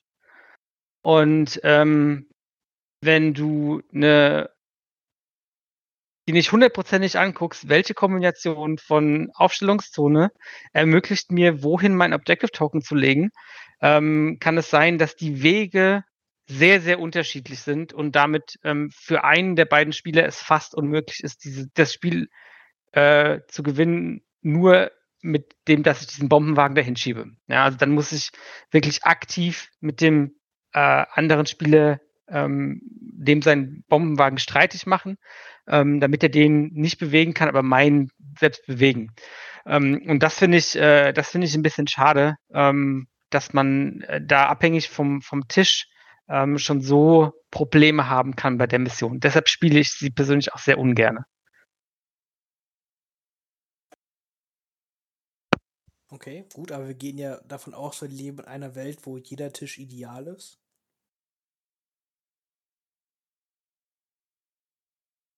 das ist eine ganz coole Mission. Ähm, dann, dann, dann, willst du sie halt, also dann wollen vor allen Dingen auch, ähm, äh, ich sag mal, Armeen, die nicht spielen, ähm, die sich nicht gerne bewegen. Ähm, also gerade so, so, eine Klon-Gunline oder so eine äh, Imperiums-Gunline, ähm, weil man eben immer ähm, sich ein bisschen mit diesem Wagen mitbewegen muss. dann äh, möchte man das, wenn man statisch spielen möchte, eben nicht so gerne haben. Genau, äh, Fahrzeuge finden die Mission auch halt ganz cool, weil sie auch mit den Wagen halt in Anführungszeichen schieben können. Mhm. Und aber halt auch den gegnerischen Wagen in Anführungszeichen ein bisschen blockieren können, weil der halt nicht auf Fahrzeugen landen kann, zum Beispiel. Ja, und man da halt den Gegner ein bisschen halt von wegdrängen kann, dass er halt nicht in Reichweite 1 zu seinen Wagen halt noch stehen kann, so richtig. so ein AA5 zum Beispiel findet das halt auch alles ganz klasse. Ja, und es kommt halt darauf an, dass, dass du als Fahrzeug wirklich auch machen kannst. Ne? Das ist halt, also dann, gerade wenn du ein, Fahrzeug gegen dich hast, musst du halt aus Gegner gucken, dann reicht mir eben diese eine Einheit, die, den die, die ich abstelle, um den Wagen zu bewegen, halt nicht unbedingt. Ähm, wenn, wenn sich da ein Fahrzeug dann reinbewegt, dann bin ich auf einmal in der Position, wo ich sage, oh, jetzt kann ich den Wagen nicht bewegen, das ist aber dumm. Ja, genau. Oder ich kann ihn nicht dahin bewegen, wo ich hin möchte. Oder ich werde weggedrängt und bin auf einmal nicht mehr in Reichweite 1 zu meinem Wagen drin. So, die Möglichkeiten sind da, da äh, relativ groß, sag ich mal, die man da machen kann. Mm. Und ist halt auch, wie Kian gesagt hat, bei ja, äh, von den Aufstellungsarten auch sehr, sehr groß abhängig. Also, äh, je nach Aufstellungsart musst du diesen scheiß Wagen wirklich jede Runde bewegen, damit du eine Chance hast, zu punkten. Doof gesagt. Äh, und auch hast halt so verrückte Wege halt so teilweise. Ne? Du kannst halt äh, beide Armeen bewegen sich quer schräg zueinander bei verschwenkte Truppen, um halt irgendwo den den Bombenwagen zu schieben. Ne? Oder bei äh, Hemd in oder irgendwas Verrücktes. Und da kann man echt sehr komische Wege, sage ich halt mal, haben. Dann gibt es andere Aufstellungsarten, da bewegt sich quasi ein gegnerischer Armee vorbei, weil keiner miteinander interagieren muss, weil die den Wagen halt ganz woanders hinschieben können. Also da sind die, da machen die Aufstellungsarten dann wirklich auch immer ein ganz, ganz anderes Spiel, was der Bombenwagen eigentlich machen muss. Das ist da sehr, sehr interessant. Ja, weil die, wie Kieren gesagt hat, die Wege sehr, sehr unterschiedlich sein können, die so der Bombenwagen gehen muss. Mhm. Was würdet ihr sonst sagen? Welche Armeen möchte das halt sonst noch spielen? Jetzt außer jetzt vielleicht äh, Fahrzeuge. Gibt es sonst noch was, was ganz gerne halt spielt? Ich finde Machtnutzer teilweise bei der Mission echt cool. Vor allen Dingen äh, dieses, wenn die dann äh, hier Area Attacks haben. Äh, also ich finde auch zum Beispiel Grievous finde ich da mega cool, weil äh, oft ist es bei dem Spiel ja so, dass dann die Armeen sich meistens um diesen Bombenwagen rum konzentrieren und wenn man dann die Möglichkeit hat, da so reinzupreschen, zum Beispiel mit Grievous 1er Pip, dann äh, führt das manchmal zu durchaus lustigen Resultaten dann für den äh, äh, Gegner und ähm, da kann man dann halt auch teilweise dann diese starken Charaktere, weil man auch ja, ungefähr voraussehen kann, wie der Gegner sich bewegt, je nachdem, wo man dann das Geländestück markiert hat, dann kann man da durchaus dann auch äh, mit dem Machtnutzer dann viel machen. Ja, oder man kann auch mit Saboteuren oder mit Sabine und so halt krass Minen legen, die im Weg halt echt nervig sein können. Auf jeden Fall. So, da gibt's schon ein paar Möglichkeiten, ja.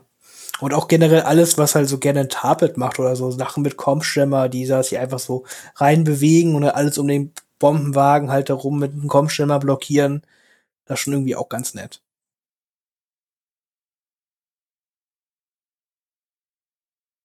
Gut. Wir haben echt viel geredet schon. Ich merke das ja auch schon bei meinen, äh, bei uns allen, weil wir jetzt echt schon, echt ja. schon viel über den Kram gelabert haben. Ähm, Fabian, ähm, wir haben jetzt quasi jetzt die Objective und Deployments geredet, worüber wir fast noch gar nicht geredet haben, äh, sind die ähm, Conditions, die, ich sag's mal, nennt sonst immer Umweltbedingungen, hat bestimmt einen anderen Namen noch auf Deutsch. Äh, ja, was, was, warum haben wir da Weg zu sagt und was ist, ja, was ist daran wichtig zu beachten? Ja, also ich, äh, wir haben die jetzt ein bisschen hinten angestellt, weil gerade die Deployments und die Missionen haben halt schon sehr hohe Synergieeffekte, aber die Conditions stehen immer ein bisschen für sich alleine. Vor allem, da ist es meistens so, die geben nicht so stark einem Spieler einen Vorteil oder Nachteil unbedingt. Also bis auf Limited Visibility, wo, wo ich den Unterschied sehe. Ähm, sind halt schon, also wie es ja auch schon sagt, diese Umweltbedingungen oder wie das die Spielfeldbedingungen ähm, haben auf jeden Fall Einfluss auf das Spiel, können auch manchmal echt ganz nett sein und ja, aber äh, wenn ich jetzt so mir die ja in der Bannphase bin, dann gucke ich mir als erstes immer die Mission an, dann die Aufstellung und dann an dritter Stelle geht der Bann irgendwie auf Condition, wenn es jetzt wirklich nicht gerade was Katastrophales ist, weil seien wir ehrlich, wenn jetzt sowas, also wieder ist es da klare Sicht, dann interessiert es eh keinen aber auch sowas wie Supply Drop. Also es gibt jetzt nicht so, wo ich sage, oh mein Gott, wenn mein Gegner Supply Drop kriegt, dann verliere ich das Spiel. Das ist halt dann nicht ganz so schlimm. Wie gesagt, Limit Visibility, gerade wenn er so Nahkampfeinheiten hat, dann ist das schon, also auch früher Town Towns äh, gibt es ja so eine Einheit bei den Rebellen, die haben die echt gerne mitgenommen, weil sie dann einfach so, so ohne Beschuss schon äh, in einem drinne standen. Aber ob jetzt auch sowas wie Minenfeld oder so, das ist irgendwie ganz nett fürs Spiel. Man muss schon ein bisschen da taktisch auch planen, aber es hat jetzt nicht so die, diese, diesen Touch von, okay, wenn ich die falsche Condition habe, dann habe ich das Spiel verloren. Dabei einfach. Das ist so, finde ich, ein bisschen das, der Unterschied zu den anderen Sachen. Genau, also das kann man echt den ganz gut so sagen. Es gibt halt klar immer Listen, die pro profitieren zum Beispiel mehr vom Supply Drop oder mehr der Fortified Position als jetzt andere Listen. Beispielsweise so Truppler-Heavy-Sachen wollen eher Fortified Position Supply Drop haben und dann vielleicht äh, ja Sachen, die halt mehr äh, äh, Fahrzeuge spielen, nehmen halt Hostile Environment mit, weil der Suppression Token halt egal ist. Aber das ist halt in der Regel halt nicht spielentscheidend. In der Regel hat einen Einfluss, aber halt nicht so spielentscheidend wie die Aufstellung und die Missionsobjectives. Na, ich denke, darauf kann man so zusammenfassen. Es gibt halt auch welche, klar, die finden Rapid Reinforcements ganz cool, um später Einheiten zu platzieren oder sowas, oder halt auch äh, die, die Minenfelder ganz nett, um den Gegner zu nerven. Mhm. Aber ja, das sind, denke ich, eher die Kleinigkeiten. Oder wollen wir noch irgendeine Condition noch mal explizit hervorheben?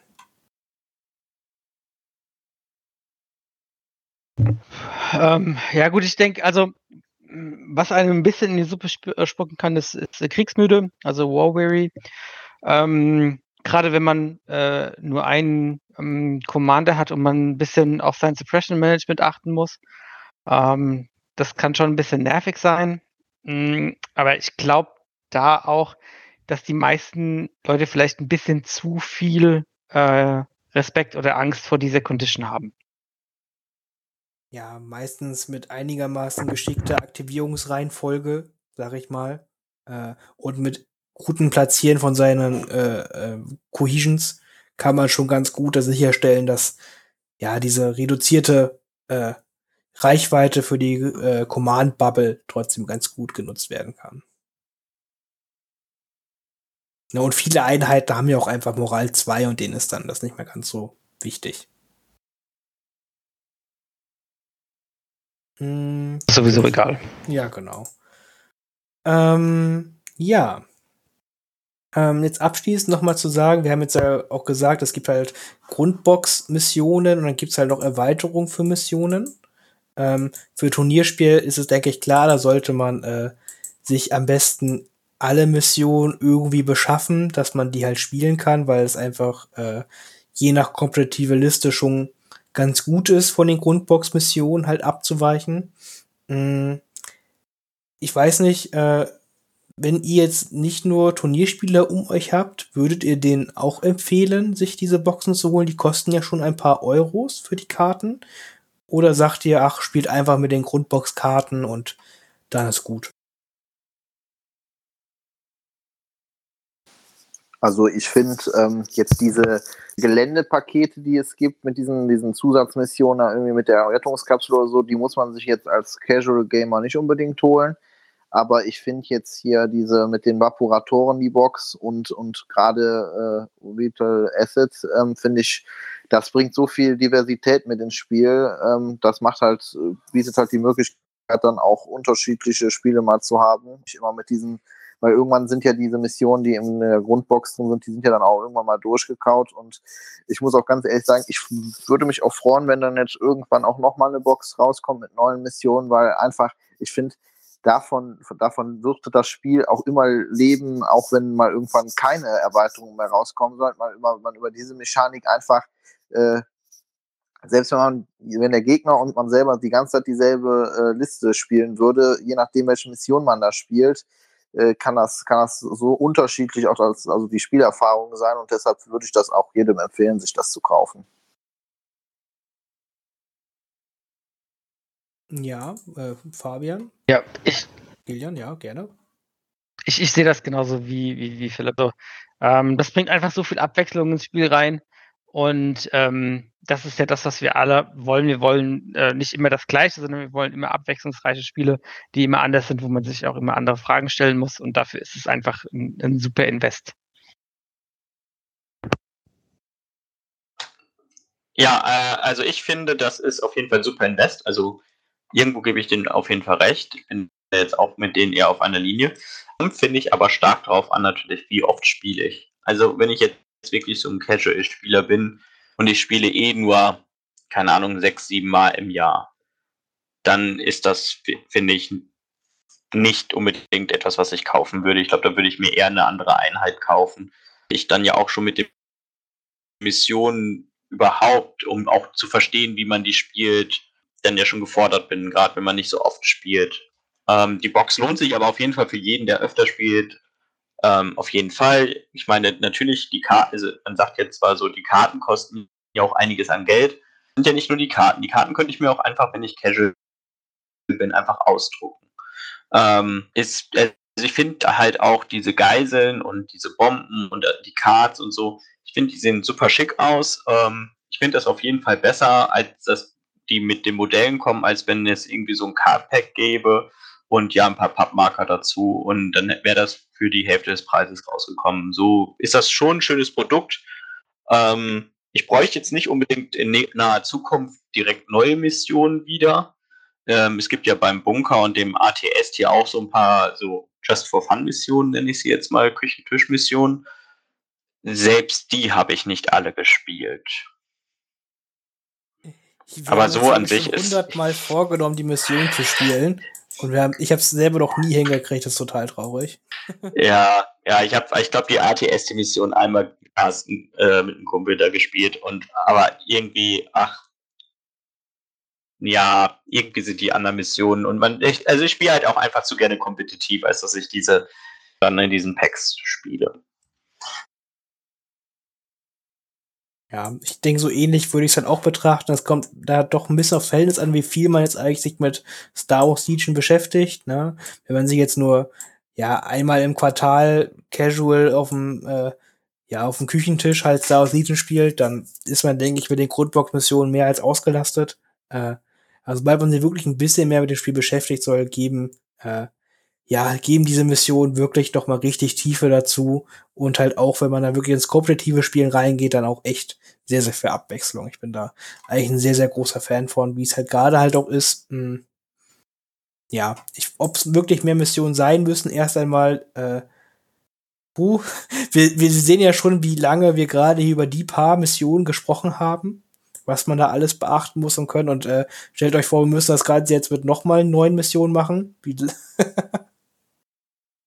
Ja, wäre halt vielleicht interessant, wenn es für dann für Turniere so gesagt wird, okay, man Turnier wird angekündigt und es gibt dann halt mehr Missionen und so und die Mission dürft ihr in euer Wettedeck packen und die Deployments und die Conditions, dass man das vielleicht so für ein Turnier dann gezielt sich Listen baut. Das könnte ich mir schon vorstellen. Aber ich glaube, da bis, das ist dann halt auch ganz schnell ganz schwierig und unnötig kompliziert eigentlich. Im Moment haben wir die Mission auch noch gar nicht so lange. Also ich, klar, es fühlt sich jetzt schon recht lange an, aber dadurch, dass es jetzt die neue Mission gibt, ähm, es ist eh schon ein bisschen schwierig. Also ich, man kann eh nie alle Listen gut spielen mit seiner Armee, ähm, so gefühlt. Und ich finde jetzt auch zum Beispiel die Mission aus der Grundbox vom Balancing her, muss ich sagen, besser. Weil wir hatten ja auch schon, wie gesagt, bei den, bei den Hostage und so, es gibt dann finde ich auch eher das Potenzial dafür, dass man da so einseitige Spiele hat als bei den alten Missionen. Außer früher bei Key Position, aber es wurde ja nicht ohne Grund angepasst. Ja, die, äh, die neuen Missionen laden auf jeden Fall mehr dazu ein, dass man äh, seine Listen auf diese neuen Missionen baut als die alten. Kann man schon ganz gut sagen. Was es ja auch okay ist, weil man somit halt viel speziellere Listen fördert, was ich äh, eigentlich eine ganz gute Sache finde, dass man halt nicht nur die äh, die allgemeinen Listen halt spielen muss, die halt die die die Startmission können, sondern da so extreme Beispiele gibt, die halt Typen von Listen äh, ja halt bevorzugen, finde ich eigentlich eine ganz coole coole Idee. Was zurzeit vielleicht ein bisschen schwierig ist, ist, dass ähm, man teilweise aufgrund wie halt diese Runde Null funktioniert mit den Karten hinlegen und der Bannphase, dass man diese Mission dann zu 100% aufgezwungen werden kann, wenn die im letzten Slot liegt. Das ist da vielleicht ein bisschen das Problem, dass man da dann als in Anführungszeichen äh, roter Spieler gar nichts gegen machen kann, dass man gegen Rex Geiseltor spielt oder gegen Steps Bombing Run, weil diese im letzten Slot liegt. Das ist vielleicht ein bisschen das einzig wirklich Ärgerliche zurzeit.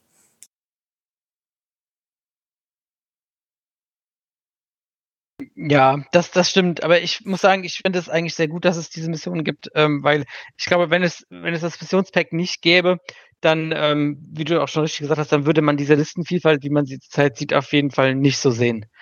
Und ähm, deshalb sehe ich das eigentlich eher positiv an, weil, äh, weil du dadurch eben die, die, weil die Listen eben ganz anders aussehen und ähm, weil du viel mehr Möglichkeiten hast. Das finde ich schon, schon gut fürs Spiel im, im Großen und Ganzen gesehen. Ja, genau. Hm, da ist, denke ich, da liegt das Positive auf jeden Fall. Ähm, ja, mal gucken, ob da noch irgendwelche Anpassungen vielleicht dafür. Ich habe schon ganz viel in den Discords gesehen, dass da viele Leute nicht mit zufrieden sind, wie es halt zurzeit mit der Runde Null halt perfekt ist mit der Bahnphase und so weiter. Ähm, aber schauen wir mal, was da noch kommt. Ich finde es eigentlich eine sehr, sehr spannende und coole Mechanik, wie zurzeit Star Wars Legion funktioniert. Und weil wir sehen ja auch einmal Listenvielfalt zurzeit, ne? Also, äh, man kann gar nicht noch halt äh, zurzeit Listen bauen, die mit allen möglichen Kombinationen an gegnerischen Listen ohne Probleme klarkommen kann. Das ist, finde ich, eigentlich ein sehr gutes und cooles Zeichen.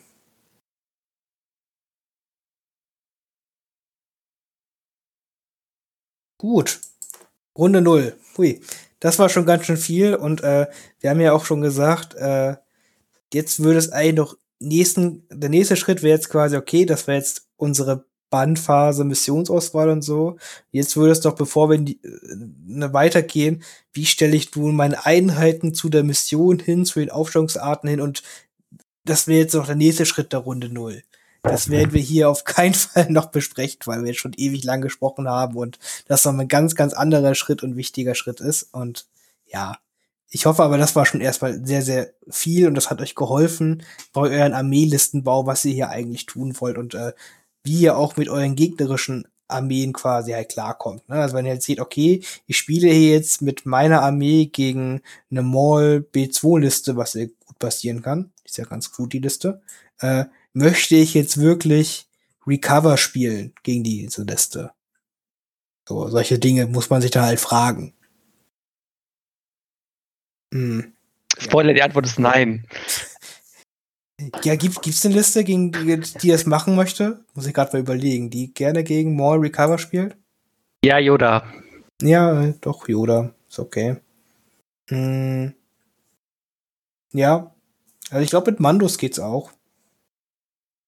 Hm, ja, die sind schnell genug und können Maul ähm, sehr, sehr gut bedrohen. Das stimmt. Ja.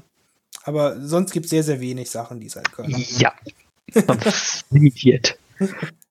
mm, ja, und es ist super spannend. Es ist halt, also die Runde 0 ist super, super spannend und es ist die Mission, ah, die Liste. Aber wir werden da ganz viel drüber reden, wenn wir über das kommende Turnier in schon, oh Gott, es ist gar nicht mehr so lange hin. Ist das nicht toll? Warte, lass mich jetzt lügen. Es sind noch dreieinhalb Wochen jetzt gerade, bis das äh, coole große Turnier in Bremen stattfindet. Und da werden wir bestimmt super viel spannende Listen und Runde Null Philosophien haben und ach, da werden wir echt viel drüber reden können, hoffentlich dann im Nachhinein. Mhm. Spannend. ähm, ja, ich denke, wir können das abschließen. Wollen wir noch was sagen dazu oder wollen wir die Hobbyzone fix rübergehen? Wir gehen in die Hobbyzone rüber, okay. Nee, von meiner Seite aus. Ja, können wir machen. äh, Philipp, bitte, erzähl uns mal, du brauchst bestimmt wieder irgendeine Platte und hast dir dein 20. Logo gekauft? Nee, tatsächlich, jetzt äh, habe ich es mal nicht übertrieben. Also, ich war ja jetzt auch am Wochenende auf dem Turnier. Da hatte ich vorher noch mal ein paar Mal äh, meine Liste getestet und ansonsten habe ich ein bisschen gemalt, aber ich habe jetzt an sich in letzter, also jetzt seit dem letzten Mal jetzt nichts mehr Großes Neues gestartet. Also äh, momentan ist keine Intervention nötig. Steht deine Liste für Bremen schon, ohne dass du jetzt sagen musst, was du spielen möchtest? Oder bist du immer noch hin und her gerissen? Also ich bin schon hin und her gerissen, aber wie gesagt, ich hatte ja gesagt, am Ende wird es bestimmt eh Doku oder so. Also zwischen als ne, Doku, More und Grievous irgendwie die ganze Zeit so hin und her am überlegen. Ich aber hätte persönlich irgendwie am meisten Lust auf Doku. ja, Doku mit Burst of Speech klingt schon geil, oder? Ja, auf jeden Fall. Also ich habe mir jetzt. Spiel Grievous. Spiel Grievous. Meine Empfehlung. Mit Burst of Speed. ja. Hm, halt, stopp. Hey, ich, wenn ich es erlaube, dann darf er spielen. Hey, das ist super. Kriege ich das schriftlich? Lieber nicht. da, da habe ich auf Grievous dann auch Force Joke spielen, wenn wir schon dabei sind. Ja, klar. Immer. Ähm, ja. Schön. Äh, bin ich bin auf jeden Fall gespannt. Ich werde der Liste ja kriegen und ich bin sehr gespannt, was da ankommt. oder vielleicht wird es doch noch ein Yoda-Liste oder eine Wookie-Liste. Ja, das ist das halt irgendwie. Weiß ich, ich, ich, ich hätte mich jetzt darüber gefreut, wenn ich jetzt am 27. da noch irgendwie äh, bei Kotami da um die Ecke irgendwie reingestürmt wäre und dann hätte ich da über Nacht drei Magna Guards angemalt, wenn die rausgekommen wären, aber die kommen ja leider erst einen Monat später. Mm, erwähn's doch nicht. Das ist, das ist eigentlich schade. Also ganz ehrlich, ich habe ja gesagt, wenn die doch noch irgendwo in einem Land früher rauskommen, ich bestelle mir die aus Papua Neuguinea, ist mir total egal. ja, mal gucken. Äh, leider ist es, ähm, also ich befürchte ja, wenn, wenn jetzt alle Karten, sage ich mal, morgen geleakt werden würden zu der Welle, ne, da würde ich ja die, die, die gleiche Ausnahme treffen wie jetzt zu Yoda und den Wookies. Ähm, aber das wird nun mal einfach nicht passieren, deswegen werden die für dieses Turnier leider nicht legal sein. ist dann einfach halt so. Aber dann, Außer sie würden morgen alle Karten zeigen. ja, genau. Kili- Kilian, wir müssen gleich mal die Adresse von, den, von den Leuten da raussuchen. Ja, hm, okay. nee, alles gut. Ähm, aber ich denke, das wird schon ul- ultra, ultra spannend. Mm, ja. Sonst noch was Hobbymäßiges passiert, worüber du reden möchtest? Mm, Ja, also jetzt außer dem spannenden, also außer dem interessanten Turnier, wo die Separatisten die beste Fraktion geworden sind, äh, weiß ich jetzt, also ist was passiert. Sehr gut. Äh, Fabian, was geht bei dir ab? Ja, Listentesten fürs Turnier ist halt Hauptthema im Moment. Ich habe so jetzt so drei in der engeren Wahl, aber ich kann mich noch nicht so richtig entscheiden. Aber so, eig also eigentlich habe ich mich schon entschieden, aber dafür muss ich noch Einheiten kaufen und bemalen und ja, weiß nicht, vielleicht spiele ich auch was ganz anderes und ja, ganz schwierig, ganz, ganz schwierig. Wie immer vor so einem Turnier. Also wahrscheinlich werde ich dir fünf Minuten bevor die Deadline ist, nochmal eine Aktualisierung der Liste schicken. Wenn du nett fragst, leih dir vielleicht auch Figuren oder eine Armee. Es ist okay. Nur wenn du ganz nett fragst. Niemals! nee, äh, ich bin gespannt, was da kommt. Ich, äh, du wirst ja auf jeden Fall Imperium spielen, so wie ich dich kenne. Und Ja, ja, das ist, also ich, warum sollte ich mit einer schlechten Armee antreten? Also es ergibt mir ja überhaupt keinen Sinn. also, äh, Imperium, ich weiß ja nicht, wer es verfolgt hat hier, äh, hat auf einem großen Turnier in, äh, in den USA, hat eine Imperium-Liste sehr gut abgeschnitten. Mm, Ich hoffe, das kann wir jetzt hier auch in äh, Deutschland wiederholen, dass da irgendein Imperium-Spieler in die Top 4 oder so halt auf jeden Fall kommt. Das wäre auf jeden Fall sehr, sehr cool. Und mit Burst of Speed ist es auf jeden Fall möglich. Äh, gut, äh, Kilian. Steht deine Liste schon? Ähm, ja, meine Liste steht schon. Ähm, Hm. Mit der konnte ich auch schon ein, äh, äh, letztens ein Turnier in der Nähe von, äh, von Frankfurt gewinnen. Ähm, wobei ich auch im letzten Spiel gegen eine, gegen eine Vader Double Dewback-Liste mit Royal Guard gespielt habe. Äh, was ich ein bisschen unterschätzt habe, weil Holler, das war äh, erstens, das war ganz schön viel, viel Kram, was ich da wegschießen musste. Und ähm, der Vader wollte auch einfach nicht sterben. Er, er wollte einfach nicht. Ich musste ihn dann mit Maul klein hacken. Ähm, in viele dann- kleine Teile. dann war es okay, ja, aber das hat, das hat ein bisschen gedauert. Vader Dewbacks sind im Kommen. Es ist halt es ist eine brutale Nahkampfliste, gell? Also das ist schon, da, da willst du nicht irgendwie vorne stehen, ne? ja, ja, also, ja, ich mag Vader Dewbacks auch, ich bin auch sehr von überzeugt. Ja, ansonsten ähm, zum Malen komme ich zurzeit leider irgendwie nicht. Äh, das ist ein bisschen schade. Ähm, aber wenn ich an der Stelle ein bisschen Werbung machen darf, wir planen auch zwei äh, Turniere, auch ein größeres in, im Oktober. Ähm, vielleicht habt ihr ja Bock, äh, nach Kaiserslautern zu kommen. Ähm, wird sicherlich ganz cool werden. Uh, sind da noch Plätze frei fürs Größere? Ähm, für Oktober, für 32 sind noch drei. Ja, ich glaube, wir sind jetzt äh, 19 oder 20 feste Anmeldungen. Und ähm, dann gucken wir mal, äh, vielleicht schaffe ich im November, also ich würde auf jeden Fall im November und Dezember auch Turniere geben. Ich weiß nur noch nicht, wann ich unser großes Zweitagesturnier mache. Da muss ich mal gucken, ob ich das dieses Jahr noch mache oder ob es dann äh, Richtung nächstes Jahr noch geht. Auch wie sich die ganze Situation entwickelt. Ja, Dezember ist eh kacke für große Turniere. So meine Erfahrung. Dezember ist da eigentlich raus. Ja, Also wenn, dann müsste es im November sein. genau. Ähm, ja, äh, ich, ich, also ne, wenn Ka- in der Nähe von Kaiserslautern coole Turniere haben wollt, fahrt da gerne hin. Äh, Anmeldung ist über T3 und da geht's glaube ich über eure Seite, kann man dann ein Ticket kaufen. Genau.